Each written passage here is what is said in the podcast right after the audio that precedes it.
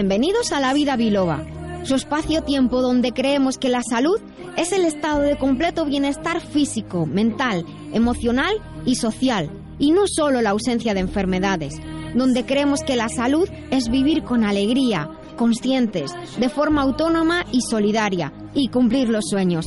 Soy la doctora Nuria Lorite Ayán y comenzamos.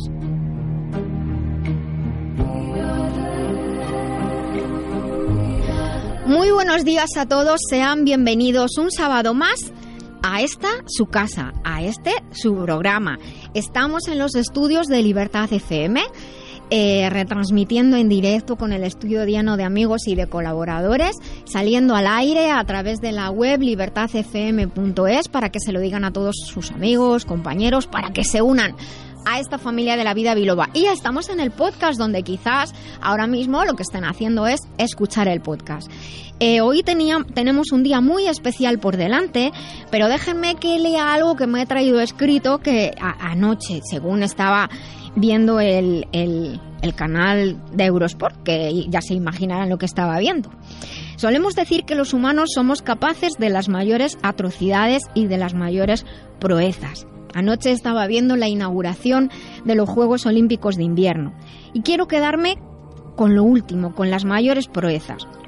En los primeros días de los Juegos Olímpicos de Invierno ya hemos vivido hechos inesperados. Lo que el esfuerzo, la pasión, la ilusión, la superación pueden unir. Todo lo que el esfuerzo, la pasión, la ilusión no puede unir, que no lo separe ninguna persona. Podría decir el hombre, pero tendría que decir el hombre y la mujer, así que que no lo separe ninguna persona.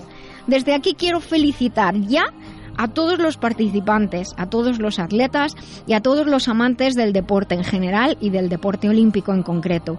Disfruten, vivan, vibren con la fuerza del deporte en paz y en armonía. Hoy comenzamos nuestro nuevo episodio de La Vida Biloba. Estamos en el 105.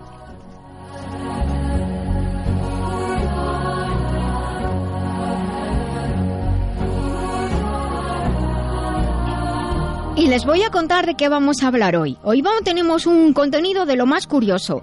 Hoy vamos a hablar de las cataratas, pero no de las cataratas del Niágara, sino de las cataratas de los ojos. En la defensa que compensa vamos a hablar sobre tipos de lentejas. Lo vamos a hacer con la ayuda de nuestro nutricionista Antonio Zarza, que entra por teléfono desde la maravillosa Sierra de Huelva. En, en estilo de vida, hoy que estamos en la semana de los enamorados, pues hoy nosotros nos vamos a saltar las normas, como hacemos casi siempre, y vamos a hablar de justo el polo opuesto, el sufrimiento y el desamor, pero vamos a hablarlo como siempre en tono positivo, cómo salir de ese atolladero que significa el desamor, esa fase dura de la vida en la que pasamos una, dos y hasta mil veces. Lo vamos a hacer con la ayuda del doctor Benignorna. Buenos días, Benigno. Buenos días. Y también con nuestros colaboradores, María del Carmen Aranda, buenos días. Muy buenos días, Nuria. Jesús Fernández, buenos días. Muy buenos días. Lourdes Tello, que está aquí como invitada, buenos días. Buenos días, encantada de estar aquí. Y nuestro doctor Eduardo García García Toledano. Hola, no sé si tú tendrás que decir algo de eso, no me te voy a meter en ningún lío. Eh, veremos después nuestra agenda de eventos. Vamos a tener la eh, intervención de Mariola Moncada en representación del Centro de Cultura de China, porque la semana que viene se empiezan las celebraciones del Año Nuevo de chino, que ya se celebra en, en todos los países y concretamente en las grandes ciudades en España, ya con una gran fiesta. Tendremos a Lourdes Tello en el remitente intermitente, tendremos sus consultas eh, y hoy inauguramos una sección sobre historia que va a ser todos los segundos sábados de cada mes. Para los amantes de la historia que, que lo sepan, vamos a tener a don Regino Mateo que hoy, como no podía ser de otra manera, nos va a hablar de la historia del carnaval y de la historia del carnaval como marcó la ciudad de Madrid. Ya verán ustedes las cosas de los reyes y todas estas cosas. Eh, les recordamos que estamos en Facebook y en Twitter, donde somos La Vida Biloba. Pueden interactuar con nosotros y tenemos un WhatsApp abierto, el 622 56 56 07 y los teléfonos del programa por si quieren participar. Llama a la vida biloba, que con rigor y con humor te ayuda la doctora a que te encuentres mejor. Sea un dolor engorroso o un simple ataque de tos, 915757798 o 915757232.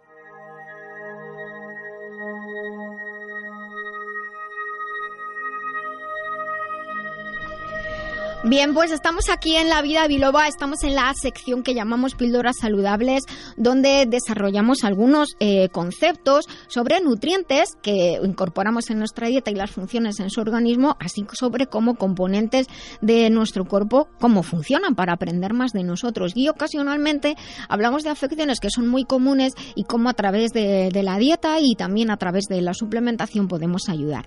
Y hoy vamos a hablar en nuestras píldoras saludables de las cataratas. Las cataratas cataratas que son una afección de los ojos que se desarrollan de manera gradual. Puede que pasen muchos años y no nos estemos dando cuenta hasta que de repente ya están formadas del todo de que teníamos ese problema. Pero si nos, nos fijamos, pues empezamos a notar que la vista está nublada, que tenemos visión borrosa. También puede existir las cataratas junto con otro tipo de, de afecciones. Por eso algunas personas, como digo, hasta que no están formadas del todo, no se dan cuenta de que, de que ni siquiera piensan que tienen cataratas. Puede ocurrir que los colores los vean menos brillantes o menos claros o quizás un poquito amarillento, incluso parece que vemos un poquito doble.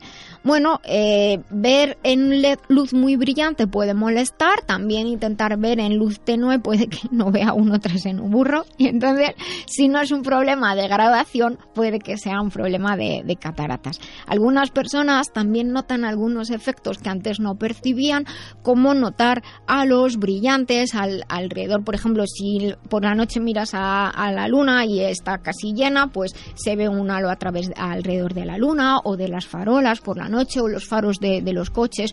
No se ve nítido la luz, los puntos de luz se ven con un halo alrededor. Eh, puede también darse cuenta de que sus gafas, que sí están bien graduadas, parece que, que no le dejan, no le dejan ver bien. Hay muchas razones por las que pueden empezar a producirse las cataratas, eh, ya vamos a ver, a ver cuáles un poco más adelante, pero en cualquier caso siempre hay que consultar con un profesional de la salud porque es quien nos va a poder examinar y decirnos si realmente se están formando o no las cataratas y si se están formando qué es lo que, qué es lo que tenemos que hacer. Cuidado, voy a avisar una cosa porque he dicho que se ven halos de luz, halos alrededor de las luces, así que son muy, muy determinadas, muy concretas, sobre todo sobre un fondo oscuro, y alguno que lleve lentillas me dirá, ¿eso me pasa a mí de vez en cuando? Pues sí, pasa. Eh, y pero cuando pasa eso suele ser o que ya tenemos los ojos un poquito secos, de, posiblemente de todo el día, o a lo mejor de la calefacción del coche o del aire acondicionado del coche, entonces se nos secan los ojos, o que necesitamos cambiar de limpiador porque las lentillas están un poquito engrasadas o necesitamos un poquito de lágrima artificial y entonces ese halo ya no se ve.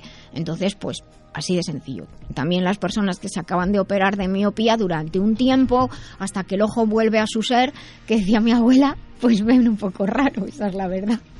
Sinoria, pero ¿qué, ¿qué, provoca las cataratas?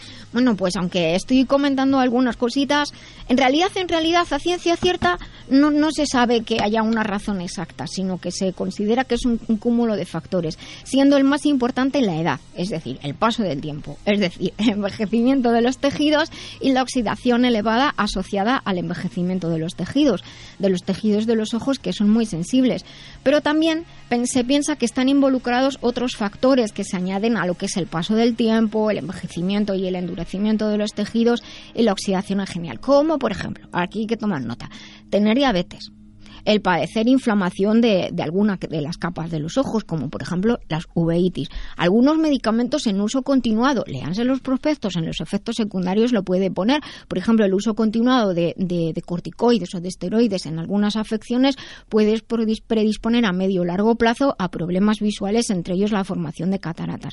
Alguna cirugía que haya tenido lugar por diferentes circunstancias y también, claro, yo he dicho antes que con mucha luz se ve mal, pero es que es un círculo vicioso porque la propia luminosidad muy intensa ya hace daño al fondo del ojo, a los vasos pequeñitos de, los ojos y ya la mácula, las retinas se estropean y al final, aunque les parezca una tontería, el el ojo intenta defenderse de ese daño y el cristalino se oscurece. Así que, pues cuidado, o sea, es un, como un cristal súper transparente que tenemos, una maravilla de la naturaleza, que si lo, lo, enchufamos ahí con una luminosidad muy intensa, pues se puede dañar. Y también puede haber antecedentes, antecedentes familiares. Pero como ven, muchos de los factores que he nombrado tienen que ver con el estilo de vida. Uno muy importante es la dieta, que haya pocas vitaminas. Recuerden que el recuerdo que las vitaminas antioxidantes, la A, la C, la E, sobre todo la A, muy importante para los ojos, y, sustancias antioxidantes están en las frutas y en las verduras. Así que ah, si no comen esas cosas, allá ustedes. El consumo de alcohol, sobre todo el consumo excesivo de alcohol, y el tabaquismo. Eh, dicho de otra manera, fumar, allá ustedes, no solamente por el, por el problema interno, sino porque el propio humo de los cigarrillos, que están aquí cerca de la boca, dañan a, dañan a los ojos. Y como he comentado antes, la exposición permanente o prácticamente durante muchas horas al día a luz eh, solar o a luz artificial intensa y algunas profesiones y algunas actividades deportivas en las que parece mentira que no sepan que hay que, protegerse los ojos. Pero en cualquier caso, si alguien nota algo, hay que ir a un oftalmólogo o por lo menos al óptico que sabrá derivarnos si tenemos que ir al oftalmólogo y nos dirán si tenemos algún problema de la visión. Y evidentemente, si ya lo tenemos, si somos miopes o tenemos hipermetropía o astigmatismo, nos tenemos que revisar. O sea que esto no es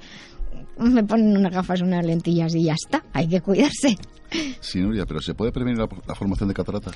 Pues mira, eso realmente eh, todavía, y como no se saben los factores al 100% que, que los provocan, pues no podemos decir al 100% que se puedan prevenir. Pero sí que es verdad que en los últimos tiempos ha habido estudios que se han realizado en los que sí se disminuye el riesgo y, el, y se enlentece su formación. O sea, se ve que pasa más tiempo hasta que, hasta que se forma. Primero diría, vigile lo que comen, incorporen suficientes vitaminas y antioxidantes y ciertamente la mayoría de las vitaminas, minerales y sustancias antioxidantes como los bioflavonoides están en las frutas y en las verduras, sobre todo en esas en cuando por ejemplo, en las lechugas, todos los tipos de lechugas que hay ahora. Las hojas verdes oscuras, que solemos decir, ah, esto se tira porque está duro, ahí justo en donde están los nutrientes más interesantes para, para nuestra vista. Así que si no les gusta esas hojas oscuras, duras, para comerlas en crudo o en ensalada, las pueden lavar y tomarlas, pues, por ejemplo, en una crema o en un puré, que es una manera bastante chula de, aprovechar, pues, las, las lechugas, que, hombre, acelgas y esas cosas ya lo sabemos, pero todos los tipos de lechugas.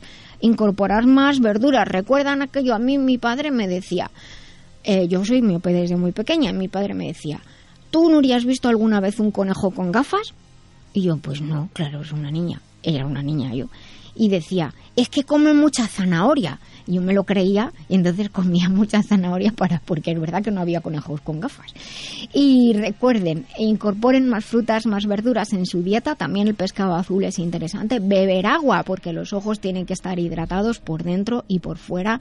Y evitar la sal, los azúcares refinados y las grasas saturadas. Evitar fumar y el alcohol. Para mí yo diría que alcohol cero, fumar cero. Cada uno que lo piense como quiera. Dormir suficiente es muy importante porque los ojos dependen en gran medida del aporte de sangre y de que esa sangre que llegue a los ojos sea limpia. Y para protegernos los ojos utilizar gafas buenas. No nos compremos cualquiera que veamos por ahí qué bonitas, qué baratas. Necesitamos una protección ultravioleta que sea buena y además pues unos cristales buenos y una protección adecuada. Es más importante pienso que sean buenas que que sean bonitas.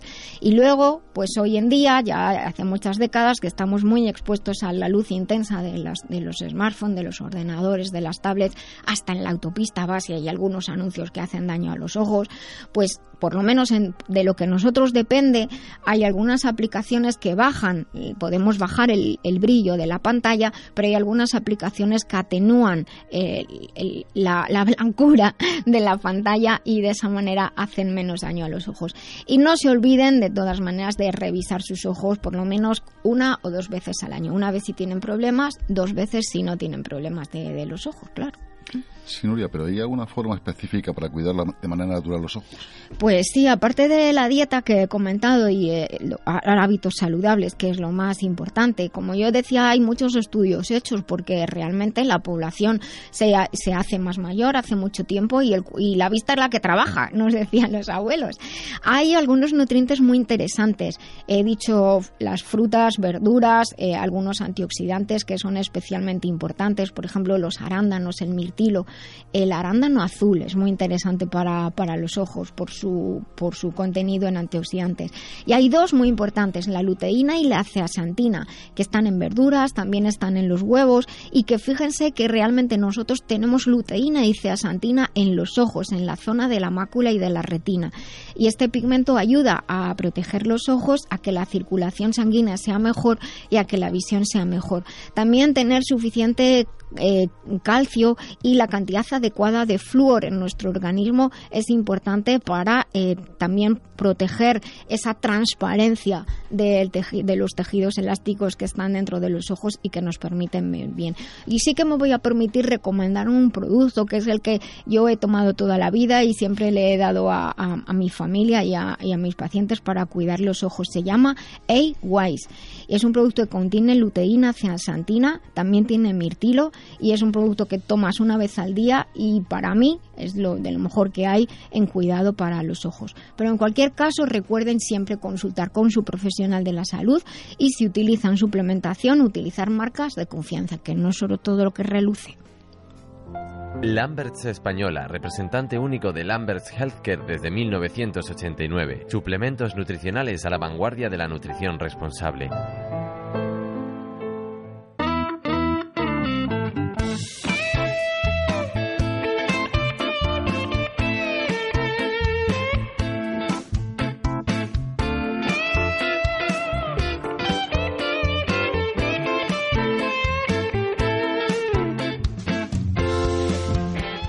Pues continuamos aquí en La Vida Biloba y estamos en la sección que se llama La despensa que compensa. Y en esta sección, pues de qué hablamos? De cosas que tenemos casi todos en casa y digo casi todos porque me consta por lo que me escriben ustedes que muchas personas a raíz de las cosas que contamos en esta sección adquieren algunos de, los artículos y, y, los tienen para que no falten en casa.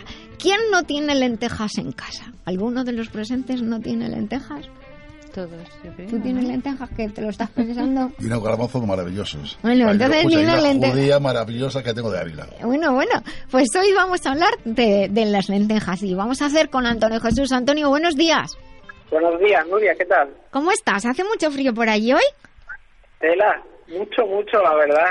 Aquí se alcanza temperatura de 5 o 6 grados bajo cero ¿eh? por la noche. Bueno, bueno, no, pues de donde nos, Benigno y yo también que veníamos, eh, también hemos pasado un frío esta noche y la noche pasada curiosito. Pues día perfecto y estamos a tiempo todavía porque son las 12 y 22, las 11 y 22 en las Islas Canarias, para preparar unas buenas lentejitas. ¿Y no te parece, Antonio? Pues sí, pues esta semana, ya que hace frío, pues vamos a hablar de las de la lentejas que entran muy bien en el estómago y nos ayuda a calentarnos. Efectivamente, vamos a comenzar con los tipos de lentejas que podemos encontrar en el mercado, porque con con la, con la evolución del mercado y de las tiendas de ultramarinos, antes yo solo conocía un tipo de lentejas. Las gordas esas que me decía mi madre, quita las piedras, y claro que yo soy más mayor que tú, y luego las pardinas, que son de un tamaño medio, de un color rojizo, y tienen una alta cantidad de hidratos de carbono y necesitan un tiempo de cocción de unos 40 minutos.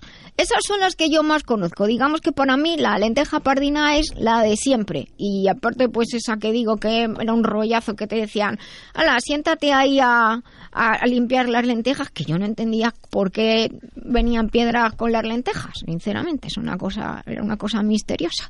¿Tú cuál conoces?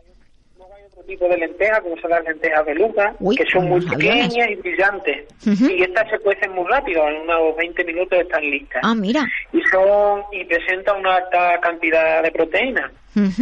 Estas son lentejas para rapidillos, porque en 20 minutos ya están hechas. claro, cuando no tengas tiempo, pues esa las puedes usar. Esa, vale. En Francia existe otra variedad que se llama lenteja puy, que es de Francia y es muy, muy sabrosa y presenta un aroma muy especial. Y se suele emplear en la alta cocina, en los guisos de la alta cocina. Yo como soy baja, pues no la conozco esta. presenta un color así verde azulado y su tiempo de cocción es igual que las pardinas, unos 40 minutos. Pues yo la verdad es que esa no, no la conocía, pero la que conocí hace un tiempo es la lenteja verdina. La vi y me pareció muy bonita. No estaba segura de si era una judía aplanada, pero resulta que era una lenteja. Se utiliza mucho en Sudamérica, la encontramos también en, en la península. Yo les invito a que la prueben porque como además ahora hay más han bajado de precio, porque entonces yo la vi a 25 euros el kilo, que me parecía una barbaridad y no era Navidad, era una época normal del año, pero han bajado de precio y les invito a que las prueben. Y también últimamente podemos encontrar lentejas rojas, que son más bien anaranjadas, son muy pequeñitas hay que tener cuidado porque cuecen enseguida y si te despistas la lenteja está por un lado y el pellejo por otro. No son las marrones aplanadas de siempre, son naranjas, naranjas, así como los micrófonos de Libertad FM. También en algunos sitios las llaman lentejas turcas e incluso lentejas egipcias, o sea, debe ser que vienen de por allí. Y van muy bien para cremas y purés, son muy suavecitas y es otra forma de comer lentejas porque además pues le pone otro, otro color a la comida. Sí, y hay que decir que la lenteja se encuentra en distintas variedades repartidas por todo el mundo. Sí. las hay en Asia y vamos, que hay por todo el mundo. Pero hemos hablado de las más comunes que podemos encontrar en España y en Europa. Bueno, pues vamos a hablar entonces de sus propiedades. Las lentejas, como todas las legumbres, estamos hablando de una legumbre, son muy ricas en nutrientes. Son una gran fuente de proteínas, de hidratos de carbono y de micronutrientes. Muy importante lo de ser una mezcla de proteína y de hidrato de carbono, sobre todo para aquellas personas que llevan dietas en las que no toman proteína de fuente, de fuente animal, vegetarianos o veganos. Mucha atención a las lentejas. Muy ricas en micronutrientes, ¿verdad? Sí, exactamente, Nuria. Son muy ricas en vitaminas. El grupo B, destacando la B1, la B2, la 3, la B6. También son muy ricas en minerales, entre ellos el potasio, el fósforo, el calcio, el hierro, como todo el mundo sabe. Sí. Pero también en magnesio y sodio. Y vamos a despejar un mito de su riqueza en hierro. A ver son muy ricas en hierro. Todo el mundo dice, no, pues hay que comer lentejas si quieres tener hierro. Exacto, exacto. Pero es poco asimilable. ¿Esto qué quiere decir? Que hay que cocerlas muy bien y aportar frutas cuando las comamos o alimentos ricos en vitamina C o medio ácido. ¿Qué razón tiene? añadir vinagre cuando se sirve. Porque la leve acidez hace que el hierro se asimile. Así hay que cocerlas también muy bien para que se liberen los fitatos a los que va el hierro unido. Exacto, pues mira, nos has dado una buena razón para respetar los tiempos de cocción de cada, de cada tipo de lenteja y para aprovechar el nivel de hierro que me estaba riendo según lo estabas contando, porque mis hermanos y yo a veces con eso de que nos decían que en las lentejas tenían mucho hierro poníamos imanes a las, las lentejas a ver si se movían, pero no, no se movían. Bueno, pues ya saben ustedes. Hay que cocerlas bien y añadir, como nos está contando Antonio, un poquito de vinagre o de limón o comer fruta después de ellas a su gusto, porque lo que importa es un, medio un poquito, un poquito ácido. Eh, ¿Qué más nos cuentas tú? Y hay que decir que las lentejas presentan una elevada cantidad de hidrato de carbono, parte de ello en forma de fibra, de fibra, por lo que las hace una fantástica aliada contra el estreñimiento. Y en definitiva, las lentejas, al igual que todas las legumbres, son un alimento que fomenta y potencia el bienestar y la energía en todo el organismo. Pues bueno, ya que estamos terminando con esta sección de hoy de la despensa que compensa, eh, recuerden lo que hemos dicho, hay muchos tipos de lentejas, respeten los tipos de cocción, lo pueden mezclar con un montón de cosas, otras, otras hortalizas, luego pueden mezclarlo con carnes, los embutidos, ya cada uno lo que le guste. A mí me gustan más las, las vegetales. Una cosa que sí que odiaba de pequeña y lo sigo odiando es ese famoso segundo plato de las sardinas en aceite con un poco de limón. Sinceramente, lo sigo odiando. Seguramente que, bueno, y de hecho hay sus buenas razones nutricionales, pero a mí como que no me gustaba. Así que si alguien me invita alguna vez a lentejas, por favor, que no me ponga sardinas en aceite después. Antonio, te dando un beso muy grande y te espero el próximo sábado. Muchísimas gracias por estar con nosotros. Gracias a ti, Nuria, a todos nuestros oyentes. Y, nos querías decir algo de las lentejas. Una anécdota de las lentejas. A ver. ¿Quién de vosotros no ha limpiado lentejas de las de antes y a quitar piedras? Yo lo que decía, yo de pequeña, así, en la, al lado de la mesa. tu madre, ponte ahí. Ponte ahí a limpiar lentejas. Ahora pero ya, no. Pero porque eran del campo, de verdad. Era del campo. Y, pasábamos un rato agradable. Y vamos, agradable, a mí me parecía un peñazo. Y la típica pregunta que hacías, y esta la dejo o la, o la quito.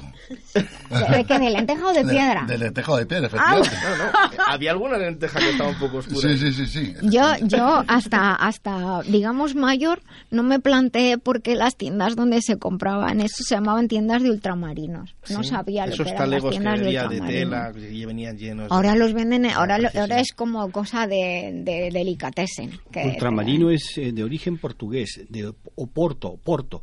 Es donde se vendía el ultramarino, lo que Claro, venía de ah. fuera. O No, sea, sí, sí, yo sabía qué significaba eso, pero no sabía que ese era el origen. Mira qué curioso. Y los chismes aquellos que hacían así con la máquina, uf, bajaban una, bajaban una palanca y te llenaban el aceite. Fíjate la riqueza del lenguaje. Ultramarino. Ultramarino. junto, sí puede significar una, significar una cosa, pero por separado. Ultramarino es otra cosa. Más ¿no? allá del mar, en el fin del Y- mundo. Pues yo a mí me encantaba, me encantaba cuando mi madre decía, vete a los ultramarinos. Yo cogía, había siempre, me acuerdo, al lado del peso había lo que es el bacalao salado. Pero salado, salado. Salado, sí. Y yo, mientras que el tendero estaba por allí, yo el picando. atún? Sí, sí, y picando un poquito me lo iba comiendo. ¡Qué tío, qué chorizo! y el atún, las latas esas grandes de atún en escabeche que te mandaban a esas cantidades raras de cuarto y mitad. Efectivamente. Y, sí. y aquella, O mitad de cuarto, esa, que era esa todavía. percepción, porque el, el sabor es diferente de, del atún de este lata grande al del pequeño. Es mucho más rico. el del lata Hombre, hay, hay algunas marcas que no vamos a hablar, pero que, no, no de marcas, que- sino de estos, o sea, cuando tú compras La lata grande, grande, el sabor es otro. no sé, a lo mejor incorporan más partes del atún. Puede ser la mezcla de eso. No sé, tendremos. Si alguien nos está escuchando, por favor, y sabe por qué el, el atún en lata grande sabe mejor que el atún en lata pequeña, que nos lo diga mientras continuamos nuestro programa. Mantener la salud de forma integral atendiendo al cuerpo, mente y emociones es un camino que realizamos con Master Life. Master Life es una línea de complementos nutricionales creados con casi 30 años de experiencia en el cuidado del bienestar integral, con responsabilidad y uniendo ciencia y tradición. Encuentra más información en la web masterlife.info. Master Life, maestría para cada momento de la vida.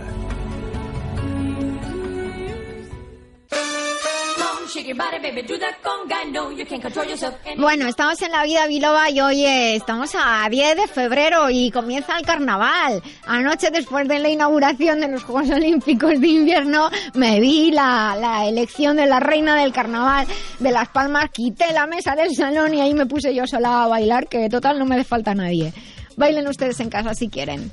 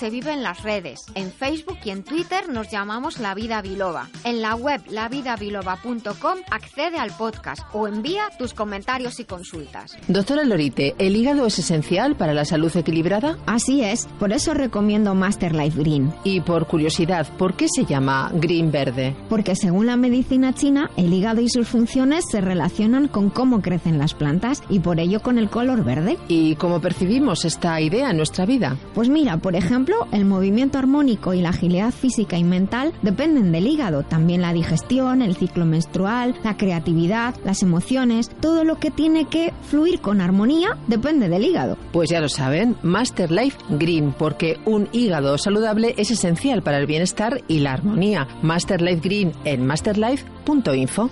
Master Life, maestría para cada momento de la vida.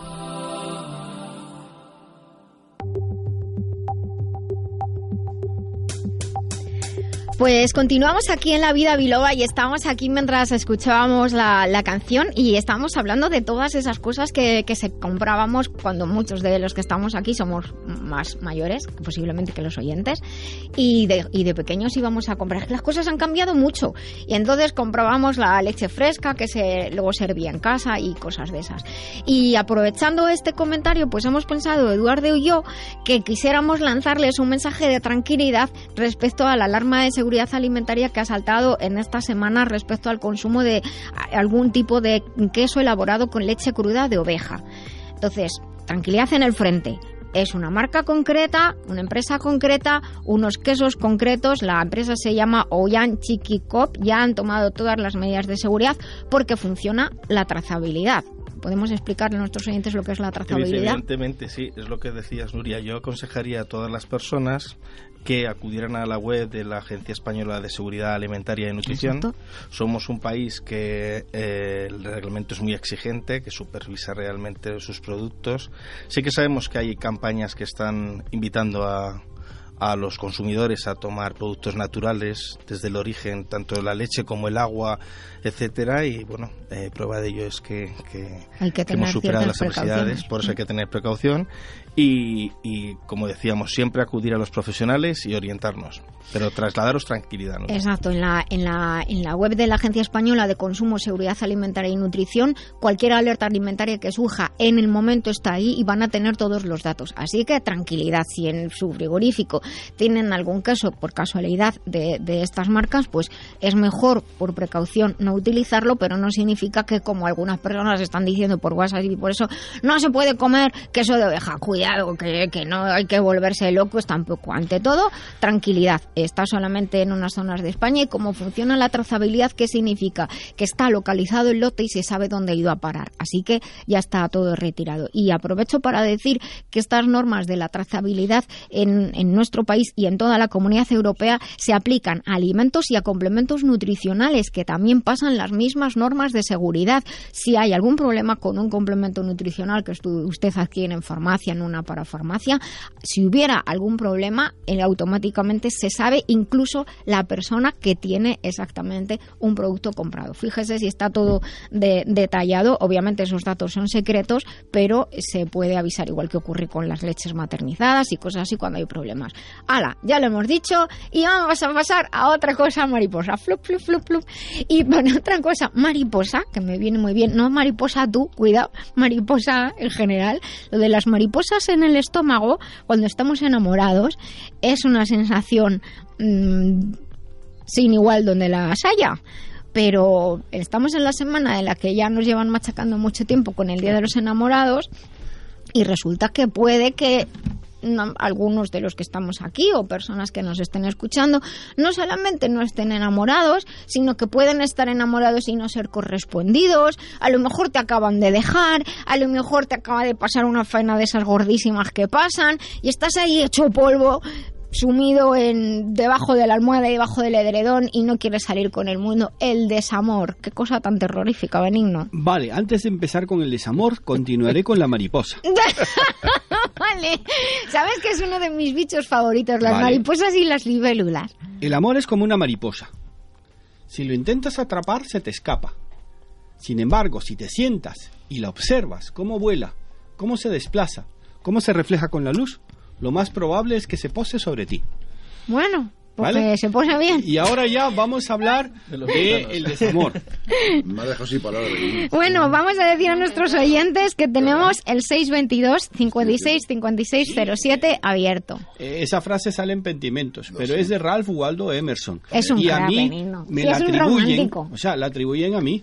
Sin embargo, es que es de Ralph Waldo Emerson. Sí, pero luego también una frase que también es tuya es, dicen que el amor es como las mariposas. Nunca intentes atraparla porque volará. Por si eso, la dejas por que se pose, la cuidas y te durará. Efectivamente. Bueno, Entonces bueno. vamos a hablar, Nutridos, ¿eh? me decías Nuria que íbamos a hablar sobre el desamor. El ¿no? desamor, ¿cómo salir del desamor? Porque en lo que intentamos en, en la vida biloba es decir, vale, ya estamos fastidiados, por no decir lo que todos saben que iba a decir. Ya estamos fastidiados, ya estamos dolidos, ya estamos heridos. ¿Cómo hacemos para salir de eso? Y, y yo sé que tú y yo hemos hablado que, muerto, ¿no? que, bueno, lo de ánimos de puesto. repuesto, el que pueda. Hay algunos que, que, que no pueden eso, pero hay cosas como muy obvias que no hay que hacer. Y otras que sí hay que hacer. Bueno, lo primero que hay que ver cuando sufres desamor, yo por ejemplo soy experto en ello. La tercera causa de más clientes, o perdón, pacientes que vienen a mi consulta Sí. es por el desamor. Sí, sí. ¿Cómo superar una ruptura amorosa? Es que es una faena. Que supone, es un es- cambio biológico y vital tan Tenemos brutal. que tener en cuenta que se ama de la misma intensidad y con la misma pasión con 15 años que con 12, que con 20, que con 50, que con 60. Lo que ocurre es que cuando tenemos 40, 50 o 60 años, tenemos madurez y nos va a permitir salir de una manera más fácil porque ya anteriormente nos haya podido pasar. Entonces, lo que ocurre cuando tú crees que te han abandonado es que piensas que eres culpable. Te sale automáticamente la culpabilidad. Sí, ha sido por mi Y culpa. ha sido no. por mi culpa, si yo soy bueno, etcétera, etcétera.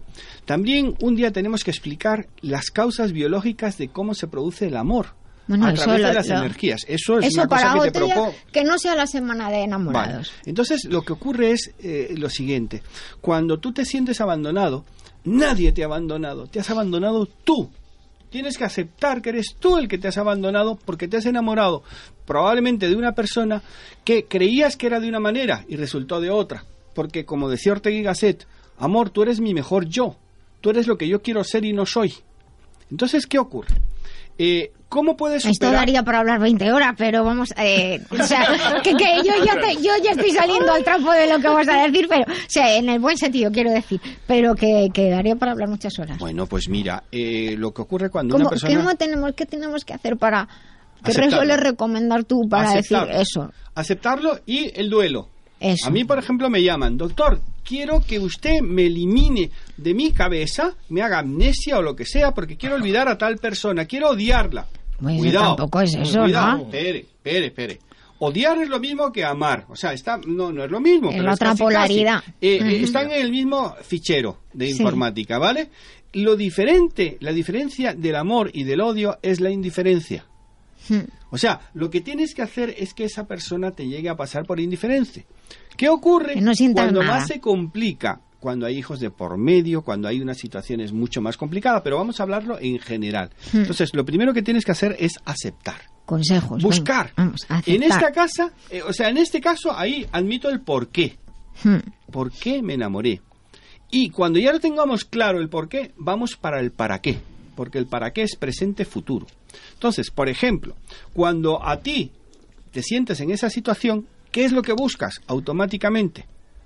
Una canción de los Panchos, una canción Me cansé de llorarle. O sea, Oye, horroroso, horroroso, eso es terrible. No, pero es que eso te produce, esa endorfina te produce placer. Te machaca ya hasta el fondo. Ah, pero te produce placer. Entonces, por ejemplo, cuando alguien me viene y me dice, quiero superar a alguien, le pregunto, ¿cuánto tiempo hace? Si me dice una semana y tal, pues ni, ni caso le hago. No, eso ¿vale? se pasa en dos Eh, días. dos meses En tampoco. dos horas. O sea, tiene que haber un duelo. Cuando, hay, cuando este duelo es efectivo, entonces lo, lo- lo- lo que hay que hacer es eh, buscar ayuda. O sea, Exacto. tienes que buscar ayuda, pero de gente que realmente sepa. Sí. ¿Vale? O sea, porque... eh, Y, y no y no comerse uno solo el dolor Vale. y el Por aislamiento, ejemplo, eso yo, es verdad. Cuando a mí una mujer, o sea, una, una persona me dejó la, la, la, la vez que más me dolió, durante cuatro años yo me pasé llorando. Y fui a hacer a la Complutense el doctorado en psicología en la figura del abandonador y el abandonado en relaciones de pareja No, mira. de, de- de Bueno, pues no 25 te- a no te 45 vino mal. años. ¿Mm? Y entonces el catedrático me dijo, oye, ¿tú que sabes tanto? ¿Tú no conoces a Berter de Es Guer? que tengo un máster hecho en Doctor realidad. Y me dijo, escribe, sácalo fuera. O sea, lo tenemos que contar. No podemos eh, quedarnos nosotros. Pero, eso es parte de, la vergüenza que nos da que nos pase lo que nos ha pasado. Él me quiere anclar indirectamente. No, ¿vale? ¿Me quiere decir no, algo? No, no, no, no, pero no, hazme un favor. No toques a una persona cuando está en un sufrimiento, porque ah. le estás activando el placer, aunque no lo parezca. Mm. Entonces, ¿qué es lo que hay que hacer? Ver al señor de los perros que nos enseña que cuando el perro está nervioso no hay que tocarle, hay que... ¿Vale? Y cuando el perro está totalmente normal, con perdón que compare los perros. ya bueno, nos ha sacado ahí. Muy, muy relacionados con ellos. Cuando la persona está bien, hay que abrazarla. Pero si tú le estás abrazando constantemente cuando te viene a contar su pena, lo que estás haciendo es dándole más leña al fuego. y entonces, ¿cómo? Ve que me surge una duda, y creo que estás tú pensando, ¿y cómo? Porque lo que tú intentas es consolar, ¿no? a la persona. Intentas consolar, Nuria, y, y, lo que lo que trataba de, comunicarle al doctor Benigno es que realmente pues en, la mayoría de las personas en estas situaciones entran en etapas depresivas. Estas etapas depresivas requieren de, como dice muy bien Benigno, de ayuda profesional y también de, de fíjate, esos componentes que, que muchas veces vitamínicos, porque mm. estas personas dejan de alimentarse bien y la vitamina B, que es la que me gusta... Y hay más, hay más, desgaste. hay mucho más desgaste y mm. un abandono en la alimentación. No duermes y, bien. un castigarse, un no dormir Muchas mm. veces estas depresiones son encubiertas y las personas no lo perciben porque lo perciben como un acontecimiento de la vida que hay que vivir. Como la consecuencia normal. y no se dan cuenta efectivamente que, hace ayuda. Y como, como decía Benigno, en vez de enfrentarse y buscar la solución, esperan a que pase. Mm. Entonces eso dilata. Tal vez, Benigno, ¿tú crees que si nos enfrenta? Eh, bueno, quería hacer una, una pregunta al doctor Benigno. Tengo un caso muy reciente de una persona, es el hijo de una amiga, ha tenido una relación maravillosa durante cinco o seis años y eh, han estado, pues esto ha ocurrido hace como un mes, una cosa así, ¿no? Han estado de viaje, todo muy bien y de repente ella le dice que se ha enamorado de otra persona y él ¿En el viaje? hecho no no no no a la vuelta. A la vuelta. A la vuelta. Y en días muy significativos en estas fechas. Y está hecho polvo es que no se lo puede creer. Claro. Qué se le puede recomendar a personas que están atravesando esta situación. Dale mi teléfono. o sea, vamos a ver que, se rodee de gente buena de estar un fin de semana maravillosos, enamorados, aparentemente, claro. Y llegan a casa y recibe la noticia de bueno de todas maneras voy a, yo, yo, le felicitaría he dejado ¿eh? de parte quererte. diría enhorabuena porque Cuanto si ha sido tan mejor si ha sido pues tan arrepentido no lo quería de verdad no claro no, creo que se arrepentido sería... yo creo que ella de todas maneras voy a hacer una cosa que, que apoyando la moción de Benigno en, en la web lavidabiloba.com tienen los accesos para contactar con cualquiera de nosotros la web del doctor Benignorna es benignorna.com y si he elegido este tema de hoy es porque él tiene un montón de vídeos y de información eh, eh, publicada para ayudar justo en, los problemas del desamor. Y una de las cosas que nos estabas diciendo es mm, no escuchar esa música que nos hunde más, que nos ancla más en el dolor, por mucho que parezca, y las letras son terroríficas y casi que, vamos, Sigue, sigue hablando tú. Pues mira, contestando un poco a la pregunta de Mari Carmen, te tendría que decir que la mujer interpreta el amor de una forma muy diferente del hombre. La mujer siempre va dando claves. La mujer cuando te deja, te deja. En cambio el hombre no. O sea, tenemos que hacer esa distinción. La mujer quiso probablemente la chica hacer ese tema para salir de su mundo en el que estaban, porque el problema que tenía esa chica es que no le gustaba lo que estaba viendo. Entonces se lo lleva o, se van de, de, crucero, etcétera, etcétera, y cuando vuelven, ella se da cuenta que es imposible y le deja. Entonces, el hombre, cuando es dejado, eh, eh, en pareja hombre, hombre, mujer, mujer, el hombre normalmente siempre quiere volver. ¿Por qué? Porque cree que la mujer es de su propiedad. Fíjate tú qué dato más interesante. Eh, porque eh, mm, el hombre... Que es súper importante lo que estás diciendo. Siempre te dice, te quiero. La mujer normalmente ama. ¿Vale? O sea, es, es, diferente. Ahora, eh, entonces, ¿qué ocurre? El hombre te puede dejar ah, porque le da la gana, etcétera, etcétera, pero luego va normalmente a querer volver. La mujer no. si falla lo anterior, quiere volver pero la mujer siempre te va dando datos antes. O sea, no te deja. Luego dices, la mujer ¿cómo no me he dado cuenta? canalla. Estoy Claro, hablándote en general. sí, sí. ¿vale? Entonces la estrategia de la chica es para que él no vuelva. Estoy con otro para que él ya vea que está ocupado su reto, ¿no? Efectivamente. Y que no se moleste ni, Efectivamente, ni Eduardo. intentarlo es. No, La o a- al revés, a lo mejor O a sea, algunos les promueve duro el... te- te- el la luchar. mujer corta la relación de una forma muy dura, porque ha agotado todas las vías. Pero cuando dice que no, es que no, ya. Es que no. Entonces, ocurre, eh, Jesús, ah, eh, ocurre que el hombre... Jesús que no dice nada.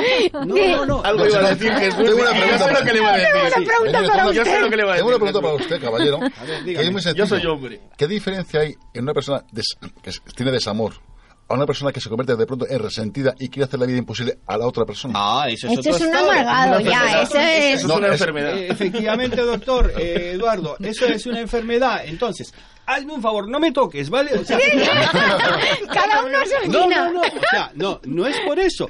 Es que cuando tú estás en un grado de sensibilidad como yo estoy, porque estoy hablando con el corazón y el conocimiento, y alguien me toca, me puede influir muchísimo, para bien o para mal. Debe venir, no está ¿Sabes? Espérate un sí, segundo. sí. También los oyentes, ¿por qué no van a saber que el tocar a una persona cuando está llorando puede ser bastante negativo? Ojo, esto es algo difícil de aprender. ¿En qué aspecto?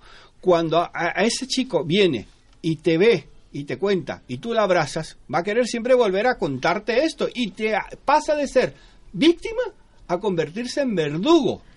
Hombre, ¿Vale? Y se pero, y, pero y el consuelo ese a veces Claro. estás hecho polvo, necesitas un abrazo. Basta. Hay que ponerle límites. Al mismo O sea, tiempo que das el abrazo dices, vale, no, no, ya no, no. Das el abrazo, pero a la siguiente vez que te viene otra vez Ah, con vale, el mismo vale. rollo, le dices stop. ¿Vale? O sea, y haces esto y miras para el techo y le estás limitando, porque el lenguaje corporal lo, lo traduce el cerebro, o sea, la mente. Entonces, hay un montón de técnicas que se pueden utilizar.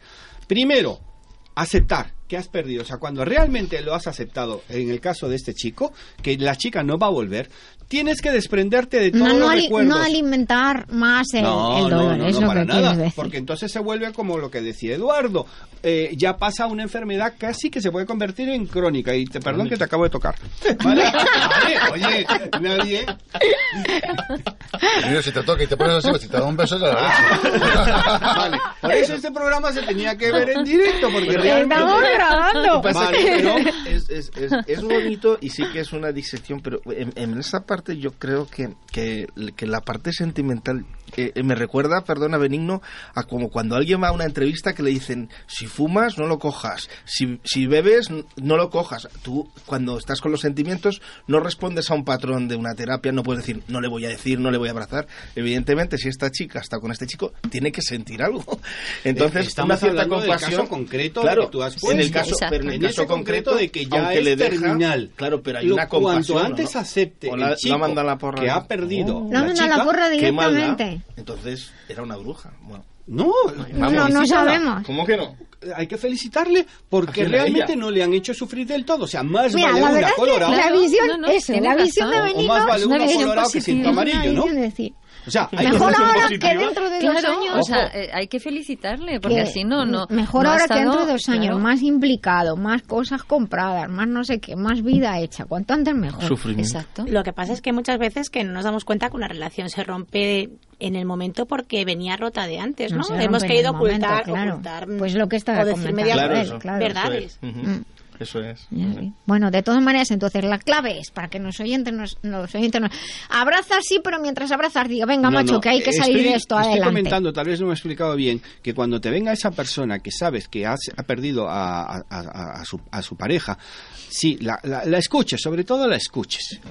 Pero si la llegas a tocar y abrazar una vez, va a querer siempre que te vea Claro. volver a, a- porque eso le va a dar placer, porque tú estás anclando a esa persona. Entonces, no, placer en el sentido de, de, cons- de alivio, de consuelo, Yo voy eso es ya distinto. por qué- Pero ya, ya, ya. llama- no, Nuria, yo voy entendiendo Sí. ya por qué cuando cuando te pregunta tu pareja si alguien fue tu exnovia, no le gusta que tú hables. O sea, porque piensa que retubes. Y, y viceversa. Cuando la chica te pregunta, ¿y esa chica fue tu exnovia? O tú le preguntas, ¿y ese fue tu exnovio?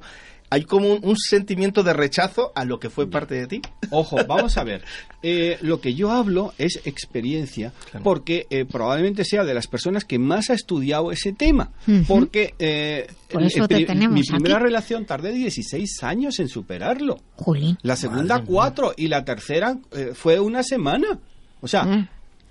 ¿por qué? Porque realmente tienes que distinguir que el amor tiene que ser libre. El amor no es libertinaje. Amor independiente los que buscan amor dependiente, que probablemente sea el chico este, que era un amor dependiente, el, que pudo haber tenido con la chica, eso trae unos problemas tremendos. Entonces hay que cortarlo por lo sano. ¿Cómo? Sacando todas las fotos que tú puedas ver, porque nosotros nos alimentamos visual, auditivo y tocando. O sea, entonces, ¿qué tienes que hacer? Admitir que la has perdido.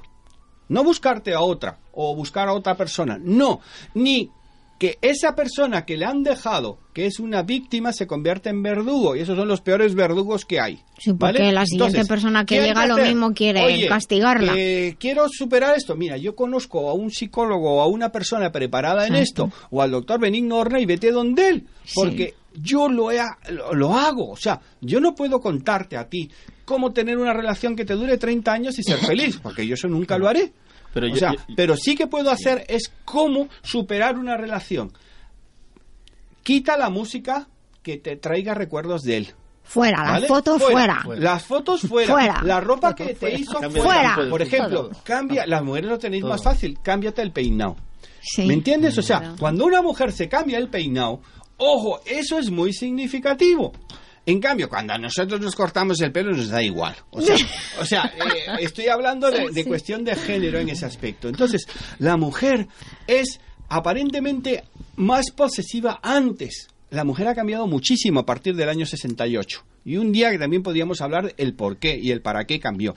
Antes una mujer era un desastre si rompía y si se divorciaba. Ahora que la mujer ha tenido y es mucho más libre, ama más libremente que el hombre. Entonces, ¿qué es lo que ha ocurrido? Que el hombre evita el compromiso. Estamos hablando en general, ¿vale? Y en Occidente, concretamente en España. A todas las excepciones. Entonces, ¿qué es lo que pasa? Que nosotros tenemos que aprender a amar y superar el miedo. O sea, cuando ese chico fue dejado, sufrió cinco de las seis emociones básicas a lo bestia.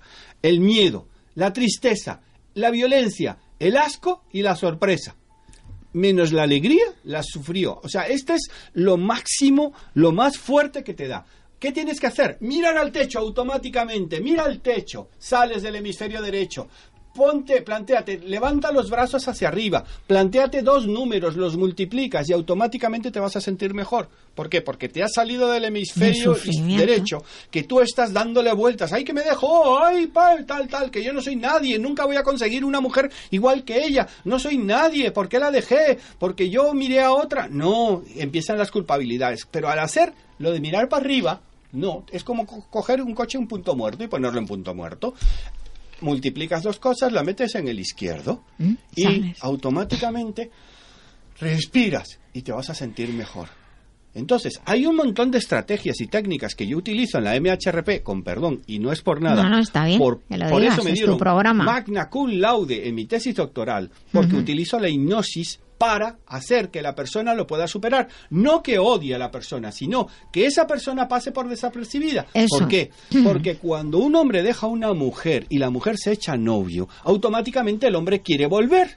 Pero también se da el caso en la mujer, que es que cuando y por eso te planteaba el tema, de la, biología del amor, de cómo funcionamos, cómo somos energías que depositamos en otras personas cuando las abrazamos, las besamos o las anclamos. ¿Me entiendes? Entonces, lo que hay que hacer es buscar la ayuda. O sea, normalmente yo, si tengo un problema de esos, busco la ayuda porque me tiré 16 años, cuatro años llorando y eso me hizo ser que fui a la Complutense a hacer mi doctorado y decir, yo quiero hacerlo y aprendí, vamos, ¿cómo? Jesús leyó Pentimentos. la mejor forma de que pude salir de una situación de estaba a punto de suicidarme. o sea, yo estaba horrible. Y en aquella época vivías en la zona de la calle Orense. Nunca se sí, señor. En la calle General Perón, para el vehículo, te dejé una cosa.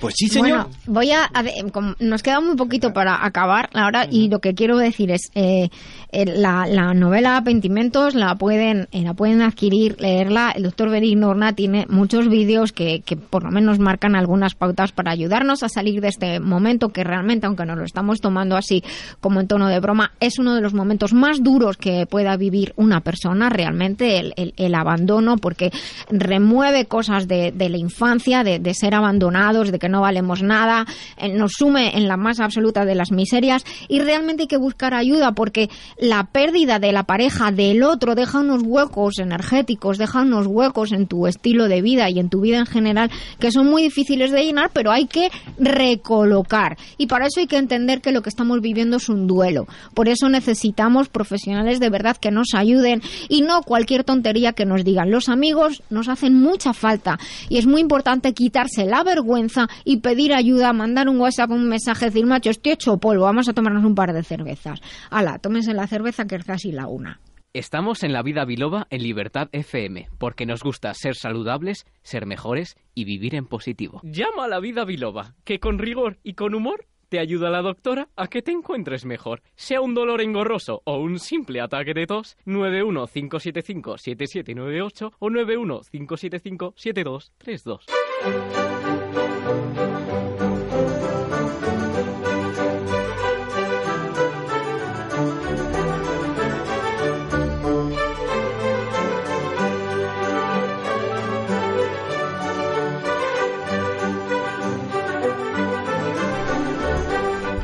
Pues continuamos aquí en La Vida Biloba, estamos en Libertad FM en directo, son las 1 y 5, las 12 y 5 en las Islas Canarias.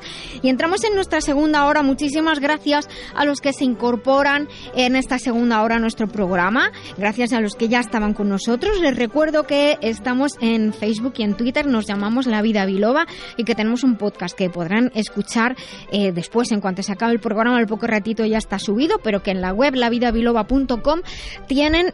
todos los datos, tanto para acceder en directo como para escuchar el podcast e información acerca de todos los que hacemos y componemos este programa. Y estamos en nuestro, nuestra sección de eventos y hoy tenemos una invitada muy especial antes de comentarles los eventos eh, próximos y que es Mariola Moncada. Buenos días, Mariola. Buenos días, ¿qué tal? ¿Cómo estáis? Pues muy contentos, muchísimas gracias por estar con nosotros. Sé que es un día muy especial para ti. Eh, Mariola es responsable de formación en el Centro de Cultura de China en Madrid, entidad que pertenece al gobierno de China. Y hoy te tenemos aquí porque en esta semana que, entra, pues eh, el final de la semana comienzan los, las el, festejo del Año Nuevo Chino. Y cada vez más personas saben acerca de, esta festividad e incluso, pues como los españoles nos apuntamos a todo, lo celebramos todos, todos juntos. Pero en, en, en China este año ¿Cuál es el, año que, corresponde? Que eso nos lo han preguntado y sé que lo estarán preguntando todos los oyentes. Pues mira, efectivamente, eh, esta semana que entra vamos a entrar en, en la festividad más solemne de, de, toda la cultura china, que es el Año Nuevo Chino.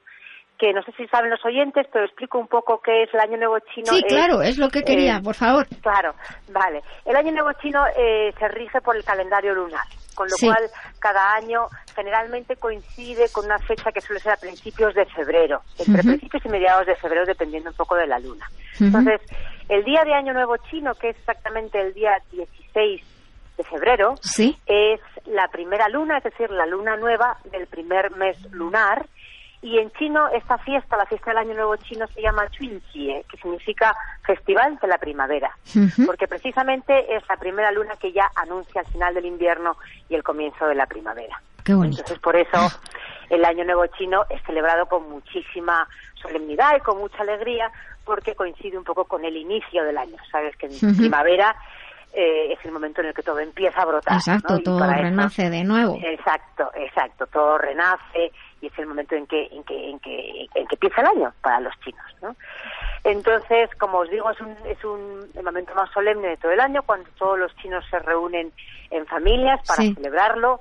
Eh, de hecho, la noche de celebración más importante, que puede ser como nuestra Nochebuena o nuestro día de Navidad, es el día precisamente la noche anterior al Festival de Primavera, es decir, el jueves 15. La noche del 15 al 16. Exacto, ese día, eh, bueno, pues estaremos todos muy pendientes y, y, tienen que saber los oyentes que pues prácticamente todos los chinos tanto de China como toda la diáspora china que está en el resto de los países estará en una mesa celebrando el Año Nuevo Chino intentando estar pues pues toda la familia reunida. Y, es, y es una es una, un encuentro muy bonito. Y lo que me preguntabas con respecto a qué signo es este año mm, pues explico un poco también. Eh, cada año o el horóscopo chino es un es un horóscopo que tiene 12 animales ¿eh? y por lo tanto cada año son ciclos de 12 años en la cual cada año es un animal ¿eh? sí todos los signos de los animales, cada uno tiene su peculiaridad, pero todos en general son auspiciosos y buenos. ¿eh? Efectivamente. En, concreto, este año entramos en el año del perro. ¿Sí? Y por las características que tiene este animal, pues eh, el distintivo fundamental de su personalidad, ¿eh? es decir, de las personas que nacen en el signo del año del perro, es la de la fidelidad, la de la lealtad, la de ser siempre una persona fiel y que sigue a sus amigos, a sus superiores. Entonces, es un signo, como decimos, pues también muy bonito. Y es el signo que está, es el número 11 ¿eh? dentro del ciclo de los 12 animales que componen el horóscopo chino. Y Mariola, cuéntanos una cosa. Entonces, en estos días sé que el Centro de Cultura de China estará cerrado por lo que serán las festividades, pero hay algunos eventos, ¿verdad? Que, que, si nuestros oyentes eh, pueden eh, quieren saber, tienen una web donde pueden mirar porque hay exposiciones, hay conciertos, ¿verdad? Sí, correcto. Efectivamente, el Centro Cultural de China, todos los que trabajamos ahí, los alumnos que estudian ahí, hemos tenido ya nuestras celebraciones de Año Nuevo Chino, que lo hemos pasado muy bien. Efectivamente, el Centro Cultural cierra tres días para que precisamente todo el personal chino pueda celebrar eh, el Año Nuevo.